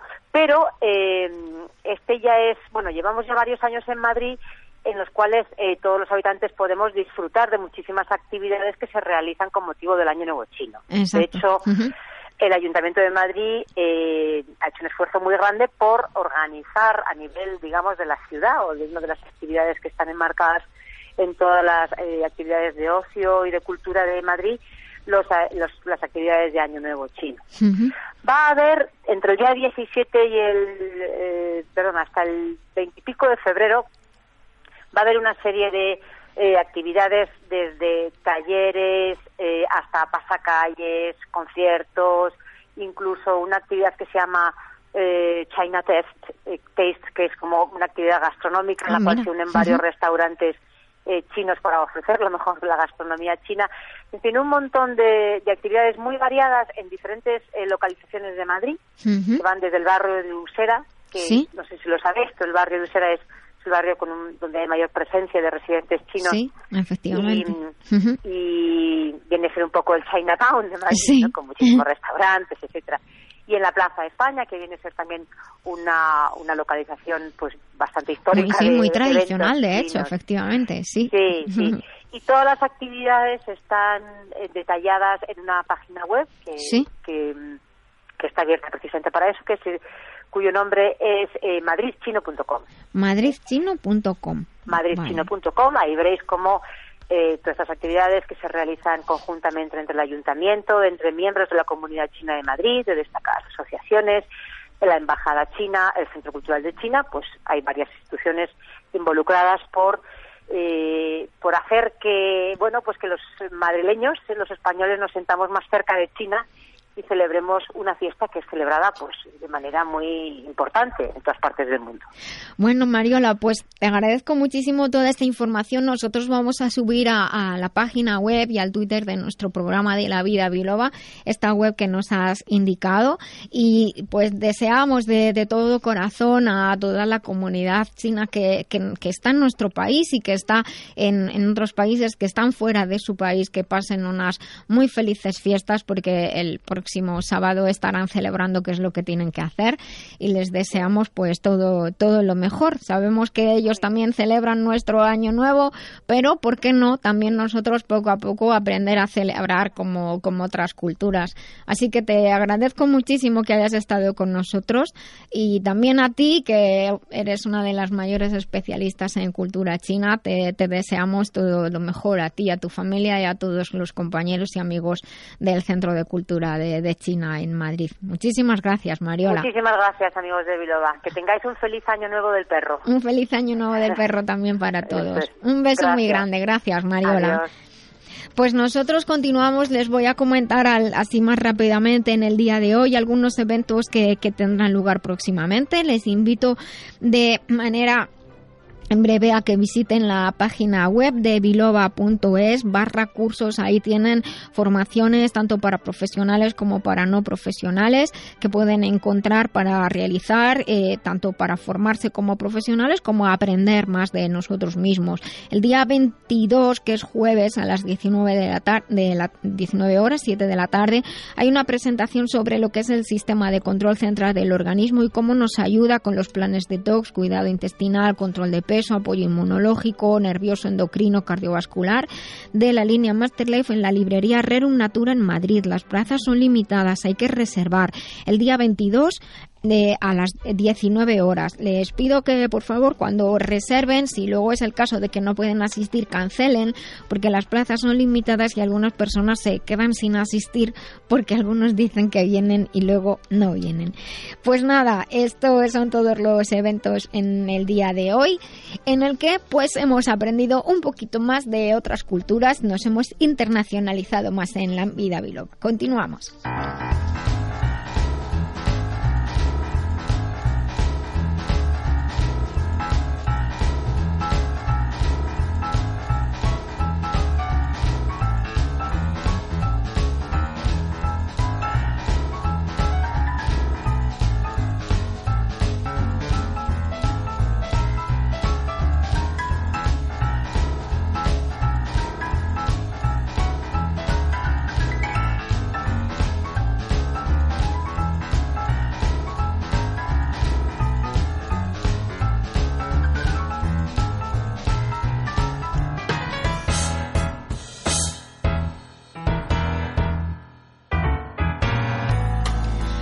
Pues continuamos en la vida biloba y ya estamos en la sección el remitente intermitente. Hoy un poco de cambio en la programación habitual y pues el eh, doctor Eduardo García Toledano quiere enviar una felicitación eh, y un día de ánimo a quién. Eh, yo quería desear a todos los que se presentan al MIR, a todos los doctores y profesionales sanitarios que acuden hoy a las convocatorias, pues que tengan mucha suerte. Eso. Y que, y que les vaya muy bien. Es un punto de partida. Y que luego tengan la suerte de, escoger aquello que, sienten que es para lo que están hechos, que no es fácil ni en el MIR, ni en el FIR, ni en ninguna de este tipo de posiciones en el que uno se juega su futuro. Que muchas veces luego no, no te da la nota para elegir realmente lo que quieres hacer bueno, también es un ejercicio de, de, aceptación, eh, como hablábamos antes, de, y muchos, yo tengo muchos compañeros en que no han elegido lo que en principio querían hacer, pero luego ha salido súper bien. Y, y, son muy felices con lo que están haciendo. Bueno, esto parece un trapicheo de tarjeta para arriba, tarjeta para abajo. ha llegado Regino Mateo, hola, buenos días, te saludo solo, luego es tu momento, ¿vale? y ya pasó a, a Jesús, que hoy tenemos el tiempo así como pillado. Sí, muy sencillo. Venga, tenemos a, a, Lourdes de ello que ya ha estado con nosotros en, en, otra ocasión. ¿Y qué nos vais a contar hoy? Pues mira, lo primero, que esta semana hemos inaugurado dentro de la página web de la editorial de Letra Clara un apartado que se llama En la Radio, en el cual cualquier persona puede acceder, dijéramos, eh, bueno, dentro de letraclara.com. Mira, lo, voy a copiar. Fantástico. Copio y pego. Sí, y hay un apartado que pone en la radio y ahí pueden ver o descargarse o incluso escuchar en streaming lo que es, dijéramos, el programa de ese día con esa persona y la entrevista completa de lo que es el programa, la programación. Es decir, que eso por un lado. Y segundo, mira, me estaba viendo las palabras que ha hecho mi compañera Maricarmen Aranda, que es justamente lo que nos ha contado la historia antes, que para eso precisamente el hilo rojo de, lo que es tu palabra viene haciendo alusión a lo que nos viene a contar los de Estés, precisamente. Todos los de buenos días. Mm, buenos días, ¿yo? ¿Yo voy a contar? Sí, porque has traído un niño que se llama Sol y Sombras. Sí, Precisamente estamos hablando de lo que es cuando conoces a una persona, estás enamorada y de pronto, pues, el amor, ya que estamos en lo que es una fecha muy bonita, que es el amor, lo que es los corazoncitos, San Valentín y todo eso. Sí, es que lo estaría lleno de coño. Es decir, para los que no, yo estoy diciendo la verdad. Enamorado de, la vida. Yo sí. ¿tú, te quieres a ti misma? Pues sí. Pues ya estás enamorada, fíjate qué fácil te lo estoy poniendo. Lourdes, eh, aquí una trama muy bonita, tu segunda publicación. Este año, si Dios quiere, vas a sacar cuatro libros. Sí. Es decir, que te estás poniendo para. Es decir, te, estás poniendo a Mari Carmen. Mari Carmen ya está subiendo los peldaños. Tú estabas ahí a la par casi. Eh, estamos trabajando. Poquito. Eh, yo, Lourdes, te hago una pregunta. ¿Tú crees en el amor? Yo, totalmente. En el amor hacia uno mismo, sobre todo. Efectivamente. Mira, haciendo alusión a lo que te hizo Nuria. en el fondo tengo razón. Un acto de solidaridad. Eh. De solidaridad, dice. No, Con lo uno que pa- mismo, digo. No, lo que pasa es que creo que para poder demostrar amor hacia alguien, primero uno se tiene que amar a sí mismo. Es un buen Eh, comienzo. Es si un buen no comienzo. te quieres a ti, poco vas a creer a, Y poco, nadie. y poco eso- puedes aportar, ¿verdad? Solemos empezar al revés, nos damos cuenta de eso y empezamos el camino. Eh, mira, aquí tengo la portada de tu libro, que es Soy Sombras, de Lourdes Tello, editado por Imágica Romántica. Y el subtítulo que pone es Cuando la vida te da una oportunidad. Me suena bien y me gusta lo que es el trasfondo que tiene esta portada, Nuria. Eh, Lourdes, perdona. Eh, habla un poquito de ese tejemaneje que es de Julia, Juan, lo que es un poquito de la trama del libro. Bueno, em, ju- em, Sol y Sombras es un entramado muy real en la vida de cualquier persona, eh, en este caso de Julia, eh, cuyo entorno va, va a estar dirigido por dirigido y rodeado por, por cinco amigas más en- de su misma edad, 40, 50 años. Un mundo en el que todas las personas de mediana edad tenemos muchas sombras y también muchos soles. Eh, unas vidas normalmente rutinarias, eh, tanto en el caso de hombres como mujeres, y donde todos buscamos, o la mayor parte buscamos nuestro, nuestro sol, nuestra luz, para seguir levantándonos cada mañana con una sonrisa, y que en muchos casos pues es difícil de encontrar. En el caso de Sol y Sombras trata de, de esa lucha que tiene que tienen estas cinco estas cinco mujeres en particular se centra en Julia y en, y en Carmen por, por romper su rutina, por evolucionar y por seguir buscando cada día una sonrisa dentro de su rutina. Sí, pero de pronto eh, aparece una persona, un miembro de una ONG, en el cual dijéramos, parece ser que se discumbe lo que es en la zona de África. A ver, eh, no es que aparezca una persona, aparece una oportunidad. Eh, Julia es una mujer eh, luchadora, trabajadora, eh, pero lleva un tiempo en stand-by por la crianza de unos hijos sin trabajar. Entonces ella llega a un momento de su vida en el que desea incorporarse a una vida y se encuentra las limitaciones sociales actuales que hay en que hay personas más jóvenes que optan a puestos de trabajo, en los que hay personas sin cargas familiares que tienen más fácil entrar. Eh, aparece la, la Emmanuel en este caso con la ONG y le da un, un balón de oxígeno para poder, como decía al principio, romper esa, esa rutina sin romper con su día a día. Sí, pero tú, por ejemplo, en este libro, eh, has dicho antes sol y sombras. Hay muchas sombras. Todos tenemos muchas sombras. ¿Y a qué le llamamos sombras? En el caso de Julia es a su, a su vida. No te puedo desvelar mucho más porque quizá desvelase el final. Sí, y si no, la gente no lo compra el libro, claro. Efectivamente. Y es un fin importante. Sí. En Lourdes, eh, volviendo a lo que es al inicio de tu carrera literaria, tú, por ejemplo, has cogido siempre la- el género romántico. Eh, ¿Está basado en hechos reales o es ficción? Estas tus obras. Eh, son ficción totalmente. Están influenciadas como todo. Cualquier escritor necesita tener una fuente de inspiración. Pero ahí se acaba, en, en inspiración. No, no hay nada que sea, que sea ni mucho menos biográfico, ni mío, ni del entorno. Entonces, es decir, todo realmente ficción. Todo. Sí, y ahora una pregunta que te voy a hacer haciendo alusión al desamor. ¿Una persona desenamorada puede escribir un libro romántico? No lo sé. Yo creo que sí, porque... te Mira, vuelvo a- Carmen me está diciendo que sí con la cabeza. Claro, vamos a ver, tenemos, no es lo primero que he dicho, primero tenemos que amarnos a nosotros mismos para poder eh, amar a, a los que tenemos alrededor. Y una historia romántica no tiene siempre por qué hablar de amor. El romanticismo, al fin y al cabo, es sentimiento humano. Entonces, mm, creo que, que además tenemos la imaginación y la ilusión por alcanzar a lo mejor una, una vida en pareja, ¿no? Si te refieres a- al Sí, sí, romanticismo platónico, no te creo que tengas que estar eh, emocion- eh, enamorado, creo que tienes que estar ilusionado con la vida. Tener esperanza de, ella, de alcanzar lo que quieras de ella, si es amor, es amor, trabajo, amistad, lo que busques. Tú, por ejemplo, en este libro eh, quieres transmitir la vida de, varios personajes realmente. Te digo porque más o menos estás echando un vistazo así por encima. Y una cosa que me ha sorprendido es la facilidad con que cambian unos a otros.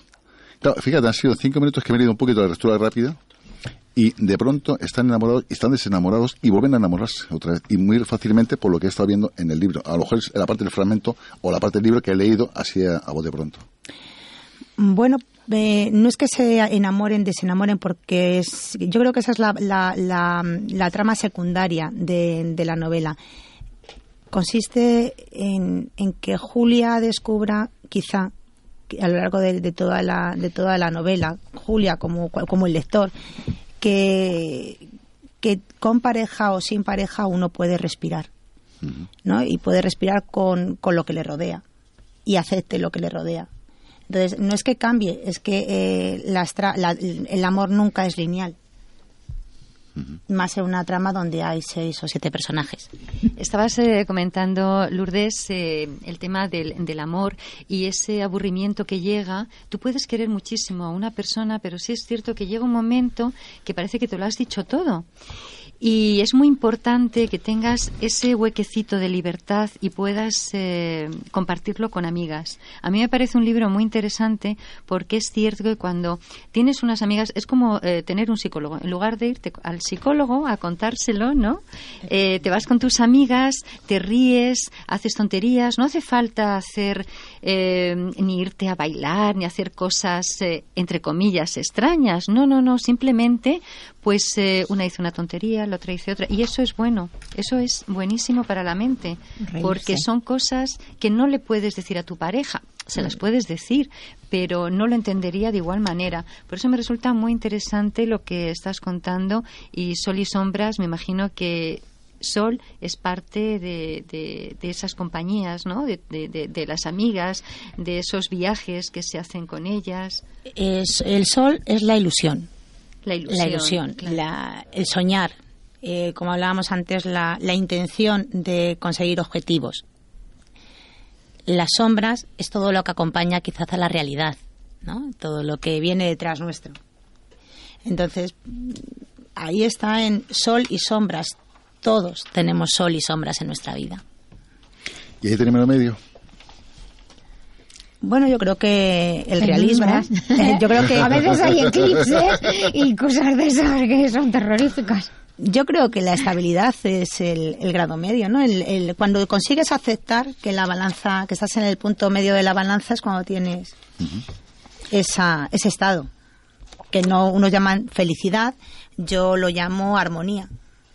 ¿No crees, eh, Lourdes, por ejemplo, cuando ahora que acabas de mencionar lo de la balanza, en una relación cuando la balanza se inclina un poquito más a lo negativo, ¿No crees que sería el momento de reflexionar qué es lo que está ocurriendo en, tu vida? Mm, yo creo que la balanza en una pareja nunca está siempre en el lado en el mismo lado negativo. Depende del día, del acontecimiento que pase, de la influencia externa que tenga cada peso de la balanza. Pero en general me refiero, por ejemplo, tú haces una valoración general de tu vida y dices, bueno, vamos a ver, eh, la balanza de mi vida más o menos me compensa, me siento feliz, estoy a gusto, esta persona me está aportando todo esto que me viene bien. Hacer balance de, Haces un balance de, un poco de tu vida, ¿no? De lo que llevas recorrido. Entonces, cuando sientes que estás ahí en lo negativo, pues ver lo que te aporta de bueno y si merece la pena, ¿no? es que yo creo que cuando estás en el, en el punto de la balanza en el que sopesas que lo que recibes no, no te agrada, no te agrada porque no te llena, no estás en ningún punto de balanza, estás fuera. Solamente tienes que decidir salir. Eh, lo demás es comodidad, es estabilidad eh, ficticia, pero no estás en ningún punto, ya no hay relación porque no te están dando nada, no te están aportando.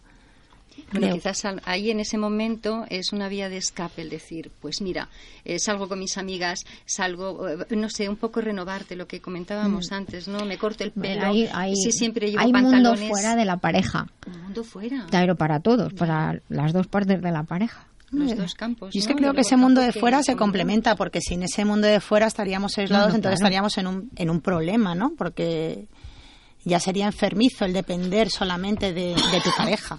Mm. Es, enfermito, de hecho. Es, un problema, no, ¿No crees que sí que, que claro, el, el, el, participar de una relación, claro, hace que cambie tu, tu modo de vida y que tú cierto tiempo que antes dedicabas a otro entorno se lo dediques a tu pareja, ¿no? Entonces, bueno, aquí está la, simbiosis de, de, compartir. Y yo en lo que decía Mari Carmen, en parte estoy de acuerdo y, y tanto es, es, lo que hablamos de, de por qué somos, muchas veces de, hablábamos, Nuria, eh, temerosos de compartir nuestra felicidad, incluso con nuestros amigos, porque muchas veces nuestra felicidad no, no aporta felicidad al entorno, sino que es, bueno, mira, eh, ¿qué dice esta que sí que es feliz si yo le contara? Oh, ¿Qué me cuenta? ¿Sabes? Es como hay, hay cierta desconfianza en lo que cuentan. Pero eso, eso, eso es cultural. como lo de 30 Reasons for, eso, que hablábamos que, que, claro, una cosa es lo que tú ves y otra cosa es la interioridad de cada uno. Entonces, muchas veces compartiendo esa felicidad, lo que generas es una alerta que hablábamos el otro día, que temes compartir tu felicidad porque el entorno vaya a hacerle daño eh, ahí entramos en el egoísmo, ¿no? Eh, de la pareja o en la envidia, no de la pareja, de las amistades. Hay muchas veces que no compartes tu felicidad y tus éxitos porque va a ir en detrimento de, eh, de lo que te acompaña. Yo el otro día, eh, Eduardo se está haciendo referencia al episodio pasado, ¿verdad? Les invito a que escuchen el 104, que fue justo el que donde celebramos nuestro segundo aniversario. Y al final en ese programa ya lo llegamos a la consecuencia, es que cuando tú compartes tu felicidad o tu éxito y las cosas buenas con, con tu gente, y esa gente no, nos responde de manera adecuada, no lo vive contigo, no se, no se alegra por ti, pues mejor no tenerlos. Fuera, cambio de turno, o sea, hay que pasar a otros niveles o no son realmente tus amigos si no se alegran contigo y no sufren contigo y te ayudan a salir del atolladero. Sí, lo que pasa es que hay muchas veces que, esos amigos no aceptan cambios y sobre todo cambios cuando es a, positivo, ¿no? Entonces ya, deja, ya tienes que valorar que ya no son amigos o no es los amigos que tú pensabas. Entonces ahí es donde tenemos que, que ser, por mucho que nos duela, ir rompiendo lazos. Claro, tenemos que aprender precisamente a que no nos duela y decir, bueno, si tengo éxito, si yo soy así y, lo quiero compartir con mis amigos, porque es la mayor felicidad. Si no lo entienden, pues mira, pues en lugar de cinco tengo tres, si no dos, uno. Que se alegran contigo igual que sufren contigo. Compartir tranquilamente. Totalmente. Es verdad que el, el, éxito de los demás se dije mucha gente que le cuesta mucho trabajo digerirlo. Es la envidia, perdón. Eh, eh, para que una pareja mm, se lleve bien, se tienen que respetar entre ambos, respetar hasta cierto punto eh, eh, eh, alguna independencia de cada uno, ser tolerantes. Si, por ejemplo, mi señora me dice, he quedado con unas amigas para tomar café o para comer, pues muy bien. Hay que respetar siempre. Claro, hay que el respeto una vida fuera. Si no, nada. Y en cuenta, cuando te encuentras un amigo que te, trata de imponer su opinión o su criterio, no te está respetando ya, ¿eh? no sabe cómo eres tú. ¿eh? Y entonces esos amigos conviene mm, quitarlos. Pasarlos a otro nivel. eso, no son amigos, son conocidos. Sí, eso, Y a veces mejor que ni conocidos. Lourdes, volviendo al tema del libro, eh, este libro, por ejemplo, último, ¿Tiene que ver con tu primer libro que es Amor entre leyendas? No, no tiene nada que ver. Eh, Amor entre leyendas es una trama eh, con personajes mucho más, más jóvenes, una trama muy dulce, eh, muy buscada en el entorno, en el entorno de España, muy trabajada en ese sentido. Y en Sol y Sombra se tratan temas no tan bonitos no tan dulces, eh, principalmente por, por, la etapa de edad en la que se mueven los protagonistas. Eh, hay, un, rivalidades eh, laborales, hay de, se, trata de desempleo, se trata problemas económicos, separaciones, etc. Entonces no rompe bastante con Amor entre leyendas. Sí, bueno, y ahora la gente se pregunta, ¿dónde puedo conseguir este libro? ¿Dónde lo pueden adquirir? ¿Dónde se pueden dirigir? Eh, pues mira, ahora mismo es, lleva en la calle nada, eh, una semana. Está en, en Amazon, en formato digital, y en papel de momento en, en la editorial, en Imágica Romántica, Alberto Santos. Eh, imagino que en breve estará en la Casa del Libro, en, en Amazon, en cualquier librería. Pero es que lo tenéis aquí, es de los poquitos ejemplares que hay. Pues estamos orgullosos. Muchas gracias. Y además es lo que hablamos, que, que nos, nos, gusta Jesús, trae siempre a escritores, personas que, que vienen y realmente eh, lo que os une a todos los que participáis con Jesús es que traéis temas actuales muy vinculados a la sociedad, muy próximos, en los cuales nos vemos identificados muchos en distintos roles, en distintas posiciones y etapas de nuestra vida. Entonces, enhorabuena, tengo ganas de leerlo. A ver, ¿cuándo escribes tú, Eduardo?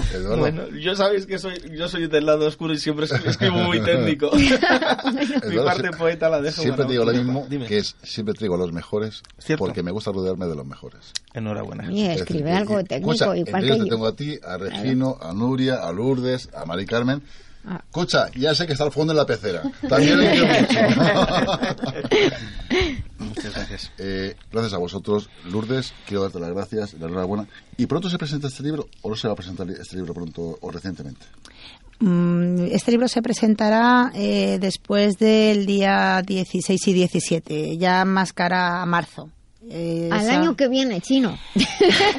no, es que se han juntado varios, varios proyectos y, no es conveniente ahora mismo llevarlo tan pues rápido. ¿Le vamos a dar tiempo? Como por Facebook estamos comunicados, tú nos avisas y nosotros lo haremos público el día de tu presentación. Y ya para concluir, ¿alguien se puede dirigir a ti? ¿Tienes algún correo o quieres dar alguna información, algún contacto? Bueno, pues estoy todo el día en Facebook como Lourdes Tello en Instagram también me podéis encontrar como Lourdes Tello y también en Twitter como info-tello. Vale, pues no, y de todas maneras, si se pierden, entren en, en, el web de La Vida Biloba o en el de Nuria Lorite Ayán, que están vinculados, y ahí está Lourdes Tello, ahí la pueden encontrar. Ahí me tenéis. Ya para concluir, queremos darte las gracias. Esta es tu casa, bienvenida otra vez. ¿Otra y esperemos que vengas, porque este año tienes cuatro libros para publicar. Este año sí, se presenta un día, un año, un año muy movidito. Sí, ha sido muy fructífero. además tengo que decir que no todo de romántica. Realmente Sol y Sombra es el único de romántica que va a aparecer este año. Danos un pequeño avanzante. Pues mira, el día 16... En 20 segundos, porque yo... El día 16 presento El salto de un ángel. Eh, soy coautora con Katy Molina y es un thriller familiar, nada que ver con la romántica. El día 17 eh, se presenta eh, Senderos Mágicos, una antología creada en el grupo de Facebook por varios autores, todo fantástica y, ilustrado por Beatriz Dorado.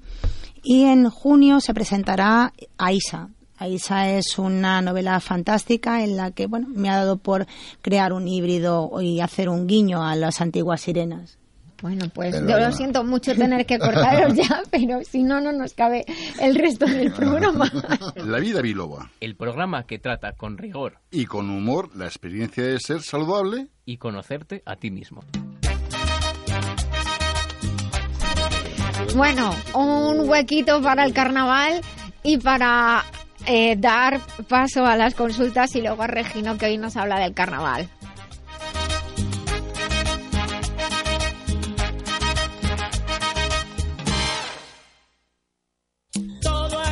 Nosotros la vida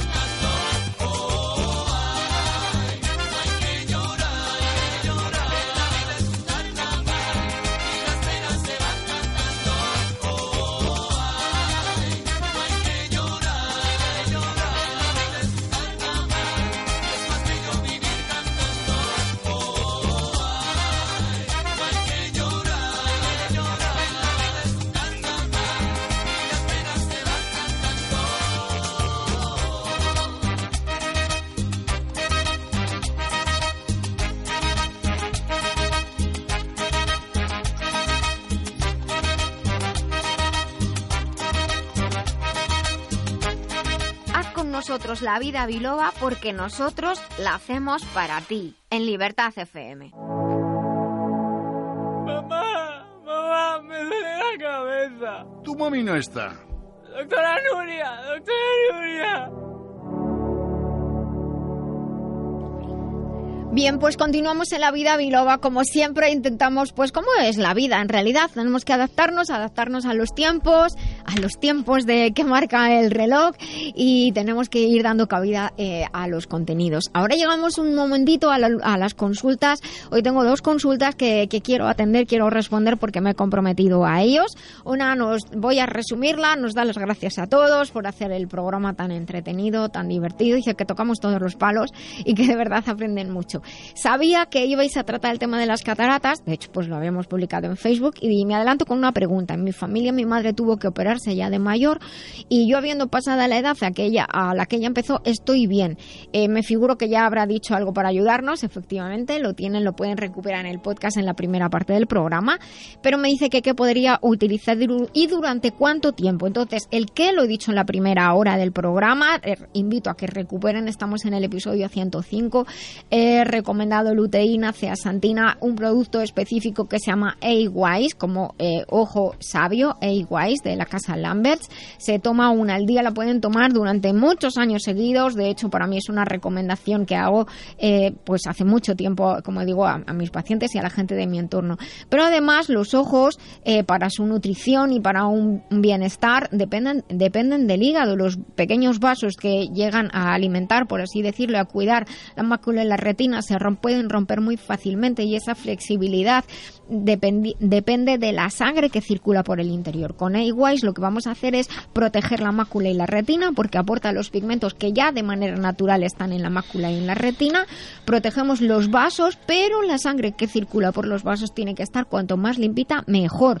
Y eso lo podemos ayudar con Green. Con 20 mililitros por la noche es más que suficiente. Incluso si lo va a tomar durante un tiempo prolongado, pues puede tomar 15 mililitros litros por la noche y será suficiente. Con Green de Master Life y De la casa de la casa Lambert. Y yo lo tomaría a diario. Nuestros compañeros de Global Medical Zone le pueden ayudar a conseguir ambos productos o bien pueden darle el, el, teléfono de Global Medical Zone a su tienda de confianza como usted prefiera. La segunda consulta, voy un poco rápido porque tengo a Regino que tiene que contar un mogollón de cosas. Eh, hoy he empezado a ir al gimnasio. ¡Felicidades! Lo tenía como propósito del año y esta vez he cumplido. He visto que hay un kit en, la web de Masterlife especial para cuando se hace deporte. ¿Necesito tomarlo todo o puedo tomar menos? Buena pregunta. El kit Fit es un kit que está preparado en la web de Masterlife, que es masterlife.info, que es un kit pues muy especial y muy completo. También hace sinergia para cuidar articulaciones, lógicamente nos estamos moviendo, los músculos para evitar lesiones, recuperarnos después del esfuerzo duro, porque durante el esfuerzo se acumulan desechos, toxinas, eh, porque el cuerpo cree que está pasando algo y se acumula una cierta inflamación, y sino que se lo digan aquellos que luego hay que recuperarse y no solo son las agujetas. Entonces, el kit completo contiene, de Masterlife contiene Green, Papayax, C-Advance y Colflex.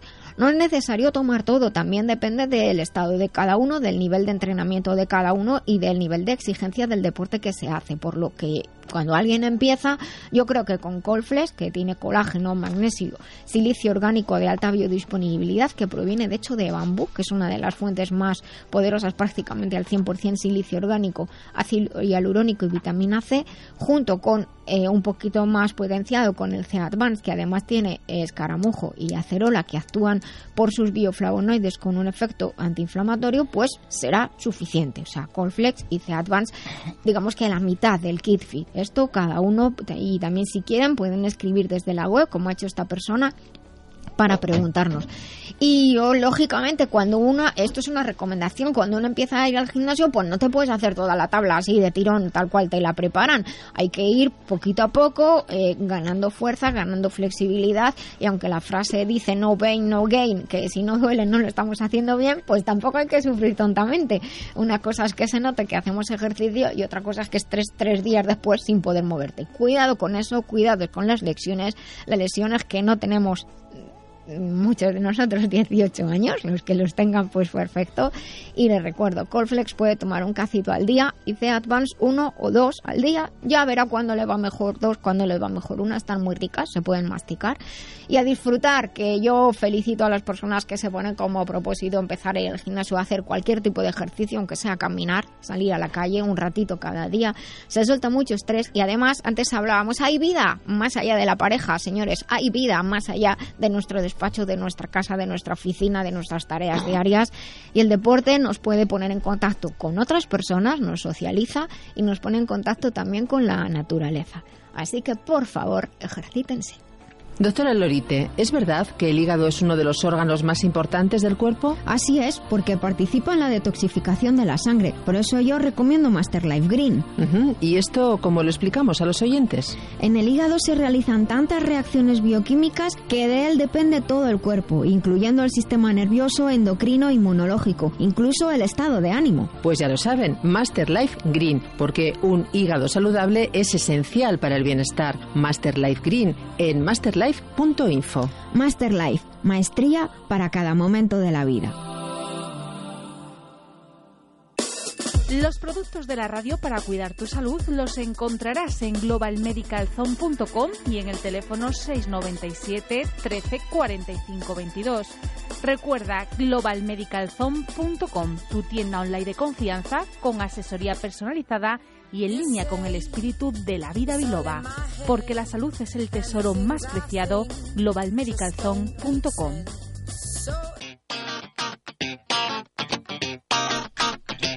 Pues continuamos en esta mañana de sábado, en esta mañana o tarde o noche de, sabe usted, qué día, pues si están escuchando el podcast, estamos en La Vida Biloba haciendo este programa de salud, bienestar, felicidad, en entretenimiento, cultura y todo lo que nos hace felices, más saludables y más sabios para todos ustedes desde Libertad FM. Muchísimas gracias a Dani, que es el que se encarga de todo, que todo salga bien. Y en la última sección de la mañana, hoy vamos a hablar de la historia del carnaval en Madrid, porque hoy es día de febrero, comienza el carnaval, en algunos sitios comenzó, comenzó ayer, y les he comentado que todos los segundos sábados del mes vamos a tener una sección de historia. Eh, tuvimos a Regino Mateo del Peral. Buenos días, Regino, de nuevo. Buenos días. Lo tuvimos como invitado, como autor, pero resulta que, que es una persona espectacular. Nos llamó, a mí personalmente, claro, Jesús ya le conocía, que me lo trajo Jesús. Me llamó muchísimo la atención todo lo que sabe, cómo comunica, el sentido del humor que tiene.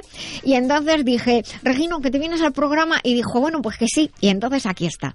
Es miembro numerario del Instituto de Estudios Madrileños, ex profesor tutor de historia del Centro de Madrid en la UNED, ex jefe del Departamento de Programación Cultural del Ayuntamiento de Madrid. O sea, todo un lujazo, Regino, tenerte aquí con nosotros. Como hemos comunicado que íbamos a hablar del carnaval y de la historia, y yo lo he comentado con gente, vamos a hablar de la historia del carnaval en Madrid, pues me han preguntado algunas cosas como, bueno, ¿qué particularidades tiene esta historia? Eso de que es verdad que se prohibían las máscaras o no, se podía vestir uno como le diera la gana. Tú cuéntanos lo que quieras, que es tu tiempo. Bueno, lo primero eh, que tenemos que decir que eh, los carnavales eh, derivan, eh, se dice, de las Saturnales romanas, ah, ¿sí? de las, eh, las Lupercardias, ¿Sí? Eh, las Dionisias griegas y las Calendes romanas también. Entonces, el carnaval, otros sostienen la teoría de que nace como antítesis o contrapunto al cristianismo, de cuanto nace el cristianismo. O sea, el caso era pasarlo bien. El caso pasarlo bien. Eso es. Y, entonces lo que yo quería decir, eh, que en nuestro país eh, los términos más antiguos, italianizados, sobre el carnaval, de los que se tienen constancia, son carnevale, eh, carnovale y carnelevare, ¿no? Ah. ¿Eh? Y Julio Caro Baroja, que es el mejor escritor eh, que ha escrito sobre el carnaval, hay un libro eh, editado eh, por él, llega a la conclusión de que los primeros nombres que aparecen en, nuestro país, país son carnal, carnestolendas y antruejo. Julín, hay que hay que hacer un curso para decir antruejo. Oh, carnal que ya lo utiliza la Don Carnal. Don Carnal. Exacto. La, lucha entre Don Carnal y Doña Cuaresma. Eso es lo del cole, fíjate. Sí, Don Carnal es un personaje obeso, grueso, sudoroso que se representa con ristras de chorizos y embutidos. y, y, doña Cuaresma... ¡Qué poco romántico! Y doña, y doña Cuaresma es vegetariana, es cuálida. ¡Ay, sí! Eh, eh, pues pobrecilla también, por tenía, la. Que tenía siete, siete, siete piernas, que eran las siete semanas que duraba la Cuaresma. La Cuaresma, para salir por pata que le perseguía don Carnal. hay, un, hay un enfrentamiento entre don Carnal y doña Cuaresma, ¿no? Y eh, ya en, en 1281 eh, eh, se emplea en las cortes castellanas el término de carnestoyenda, ¿no? Y el, y el, término carnestoyenda se empleó por Nébrija, Covarrubias y Carrastoyenda por Santa Teresa. ¿Eh? Claro, estamos hablando del siglo XIII, 1281. y en catalán Carnestoltes. ¿eh? Y en Aragón y Navarra Carnestultas. ¿eh? En Galicia Entroido. Entroido, que viene de la palabra introito. Introito en latín significa la entrada a la cuaresma, ¿no? mira. Esto, y es muy importante saber que en Madrid el, eh, carnaval eh, cristiano eh, en los países paganos cuando se iniciaba el mes de enero y durante varios días partían diversas comparsas de enmascarado. Pero vamos a hablar de lo que dices tú. lo primero que tenemos que tener claro es que el carnaval es una fiesta movible, como la Semana Santa y eh, se celebra la Semana Santa, eh, se celebra mm, después de la primera luna llena del equinoccio de primavera. ¿Eh? Sí, la primera llena. Entonces, tú tienes que, para saber cuándo son los carnavales, al ser una fiesta movible, tienes que contar 46 días para atrás desde el domingo de Pascua o Resurrección y eh, 40 días desde el domingo de Ramos. Y entonces es el miércoles de ceniza. Miércoles de ceniza. Pues es el... calendario precisamente. Claro, claro, Efectivamente. Que es el último día del carnaval y el primer día de la cuaresma. O sea, el miércoles de ceniza es el último de carnaval y... Primer día de cuaresma. Polvo eres y en polvo te has de convertir es cuando tienes que tomar la ceniza ¿eh? y empieza esa época de ayuno y abstinencia, ¿no? Eh, entonces, claro, y, este año coincide con San Valentín. Claro, es el, miércoles día de los enamorados, el día 14 de este Qué, bueno. Pero, pero es que la... Abstinencia. es que... Abstinencia, abstinencia. Y además es que... Bueno, pero dice que te echan un polvo. Sí, sí, eh, vamos a abstinencia. Abstinencia, vale. Pues bueno, pero aparte de eso, es que la extensión del carnaval eh, en algunos lugares duraba desde después de la epifanía del Día de Reyes, ¿eh? Hasta hasta el, miércoles, de, que todo es celebrar. todo claro eh, eh, era eh, una fiesta continua la vida. una fiesta continua ¿no? desde Reyes hasta sí desde, desde Reyes hasta hasta, que empezaba hasta empezaba la Cuaresma el miércoles de ceniza y último día del Carnaval es que debía ser la vida muy triste antes muy digo triste, yo. Entonces, y luego ya tomamos la Semana Santa y, entonces, claro los días típicos del carnaval son el miércoles de ceniza, ¿eh? Eh, el último día, que es el día 14 de febrero eh, este año, el día de San Valentín, pero anteriormente están el, el jueves de carnaval, el viernes de carnaval, el domingo de carnaval, lunes de carnaval, martes de carnaval y el miércoles de ceniza, que es el último día del carnaval. Ahí se acaba todo. Bueno, entonces, lo que es importante es Madrid enseñar eh, ¿Cuándo se recupera el carnaval en Madrid? Después, Eso, porque, pues, porque no, yo por lo menos no tengo ninguna costumbre de celebrar el carnaval. Durante la dictadura, durante la dictadura de, de Franco, hmm. estaba prohibido incluso hablar de la palabra carnaval. Se llamaban fiestas de primavera. ¿Eh? los carnavales. Bueno, yo de hecho no había ido a esa. O sea, yo, no tengo. Sí sí sí, sí, mi madre me ha comentado en Puente de Vallecas que iban a la fiesta de primavera. Sí sí, sí. Pero lo importante es eh, que de las tradiciones de Madrid, la que más ha arraigado y la más importante es el entierro de la sardina. Ah, el entierro de la sardina. Que tiene lugar el miércoles de ceniza. Entonces, del entierro de la sardina que hemos subido una foto a las redes, que está aquí el señor guapísimo. Ah. ¿Sí? ¿Tú me diste permiso? Ah, sí, sí. Ah, sí, sí, dice.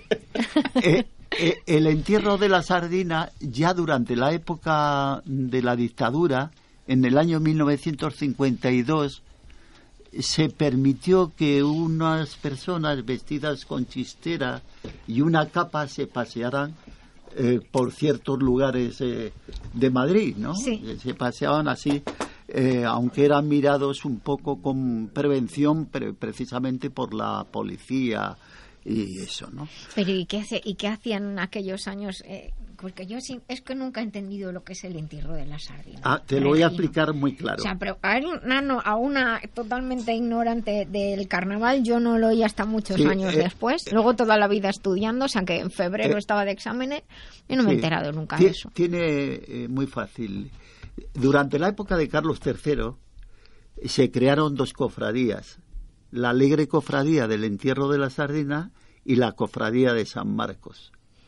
Y entonces eh, la alegre cofradía del entierro de la sardina es la que procede a enterrar el miércoles de eh, ceniza la sardina en la fuente de los pajaritos, en la casa de campo. Pero voy a explicar eh, por qué es el entierro. el entierro mm, primero se decía, y era lo más lógico, que era el entierro de la carne. Sí y a la canal del cerdo se la llamaba cerdina, a la canal del cerdo donde cerdina. Sí. Y ese y, ese término se corrió eh, y por una confusión lingüística dicen que si fue cerdina cerdina se convirtió en sardina. Pero hay otra teoría, ah, otra teoría muy importante. Se enterraron unos cerdos eh, como digo, mm, eh, que contrajeron la peste y se enterraron en la ribera del Manzanares.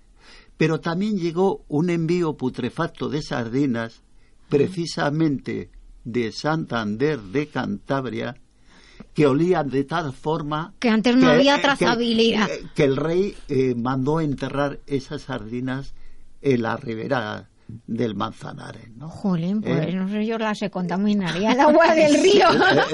Eh, eh, hoy. Y entonces, bueno, qué curioso. tras un largo tiempo de prohibición del carnaval, tras la guerra civil y la implantación de la dictadura, y una vez transcurrido el periodo de la transición, es cuando se planteó realizar en Madrid un tímido ensayo siendo alcalde de Madrid eh, Luis María Huete. Tú ya que había ahí. dimitido, claro, mm. que había, dimiti, eh, había dimitido José Luis Álvarez para presentarse a las elecciones junto con don Enrique Tierno de la primera democracia después de la eh, transición, ¿no? Y entonces hubo un tímido ensayo por la calle Mayor en 1979 donde iba gente disfrazada y eso, pero mm, sin ninguna consistencia. Hubo una reunión entre la delegación de, eh, de cultura y la delegación eh, vecinal para organizar ese ese eh, carnaval en el año 1979, pero solamente por la calle Mayor. Eso será un, un carnaval light. En realidad, cuando se organiza de verdad un carnaval ya con cierta... Eh, fue con don Enrique Tierno en el año 1980, ¿no? Eh, hay que tener en cuenta que los últimos carnavales databan de 1936. Se les había olvidado cómo se celebraban. En el siglo XX, eh, el declive del carnaval coincidió con el suceso político de la dictadura de Primo de Rivera y el general prohibió las máscaras en las calles, ¿no? pero permitió algunas fiestas de, disfraces en recintos eh, cerrados en Sociedad de Madrid, como la Asociación de la Prensa y el Círculo de Bellas Artes, que es, el famoso, el famoso y sigue siendo el más famoso. De hecho, el otro día, preparando el programa, me preguntaban algunos jóvenes si en Madrid dónde se celebra y yo les dije yo lo que siempre he oído justo el círculo de, la, Bellas Artes. Y a pesar de las prohibiciones la población madrileña seguía acudiendo por las tardes eh, de carnaval a los paseos de Recoletos y la Castellana, ¿no? ¿Eh? Por la calzada central se iba en coche y por el andén izquierdo de pie del paseo de la Castellana. Y los transeúntes organizaban auténticas batallas de confetis. Y, los eh, participantes no podían llevar máscaras, que volvieron a ser autorizadas al proclamarse la, la Segunda República en 1931. Y entonces, después de la celebración de las elecciones democráticas... Nos quedan unos segunditos. ese Tierno Galván el que ya eh, y su concejal del área de cultura, Enrique Moral Sandoval, y luego Ramón Herrero, eh, los que empiezan a mover eh, precisamente, se pidió autorización al gobernador civil, que era Juan José Rosón, para autorizar los carnavales.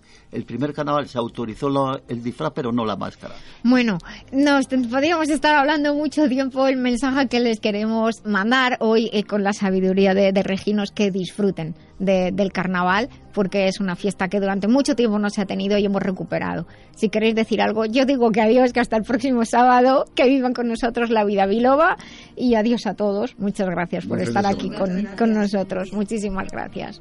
Muchas gracias.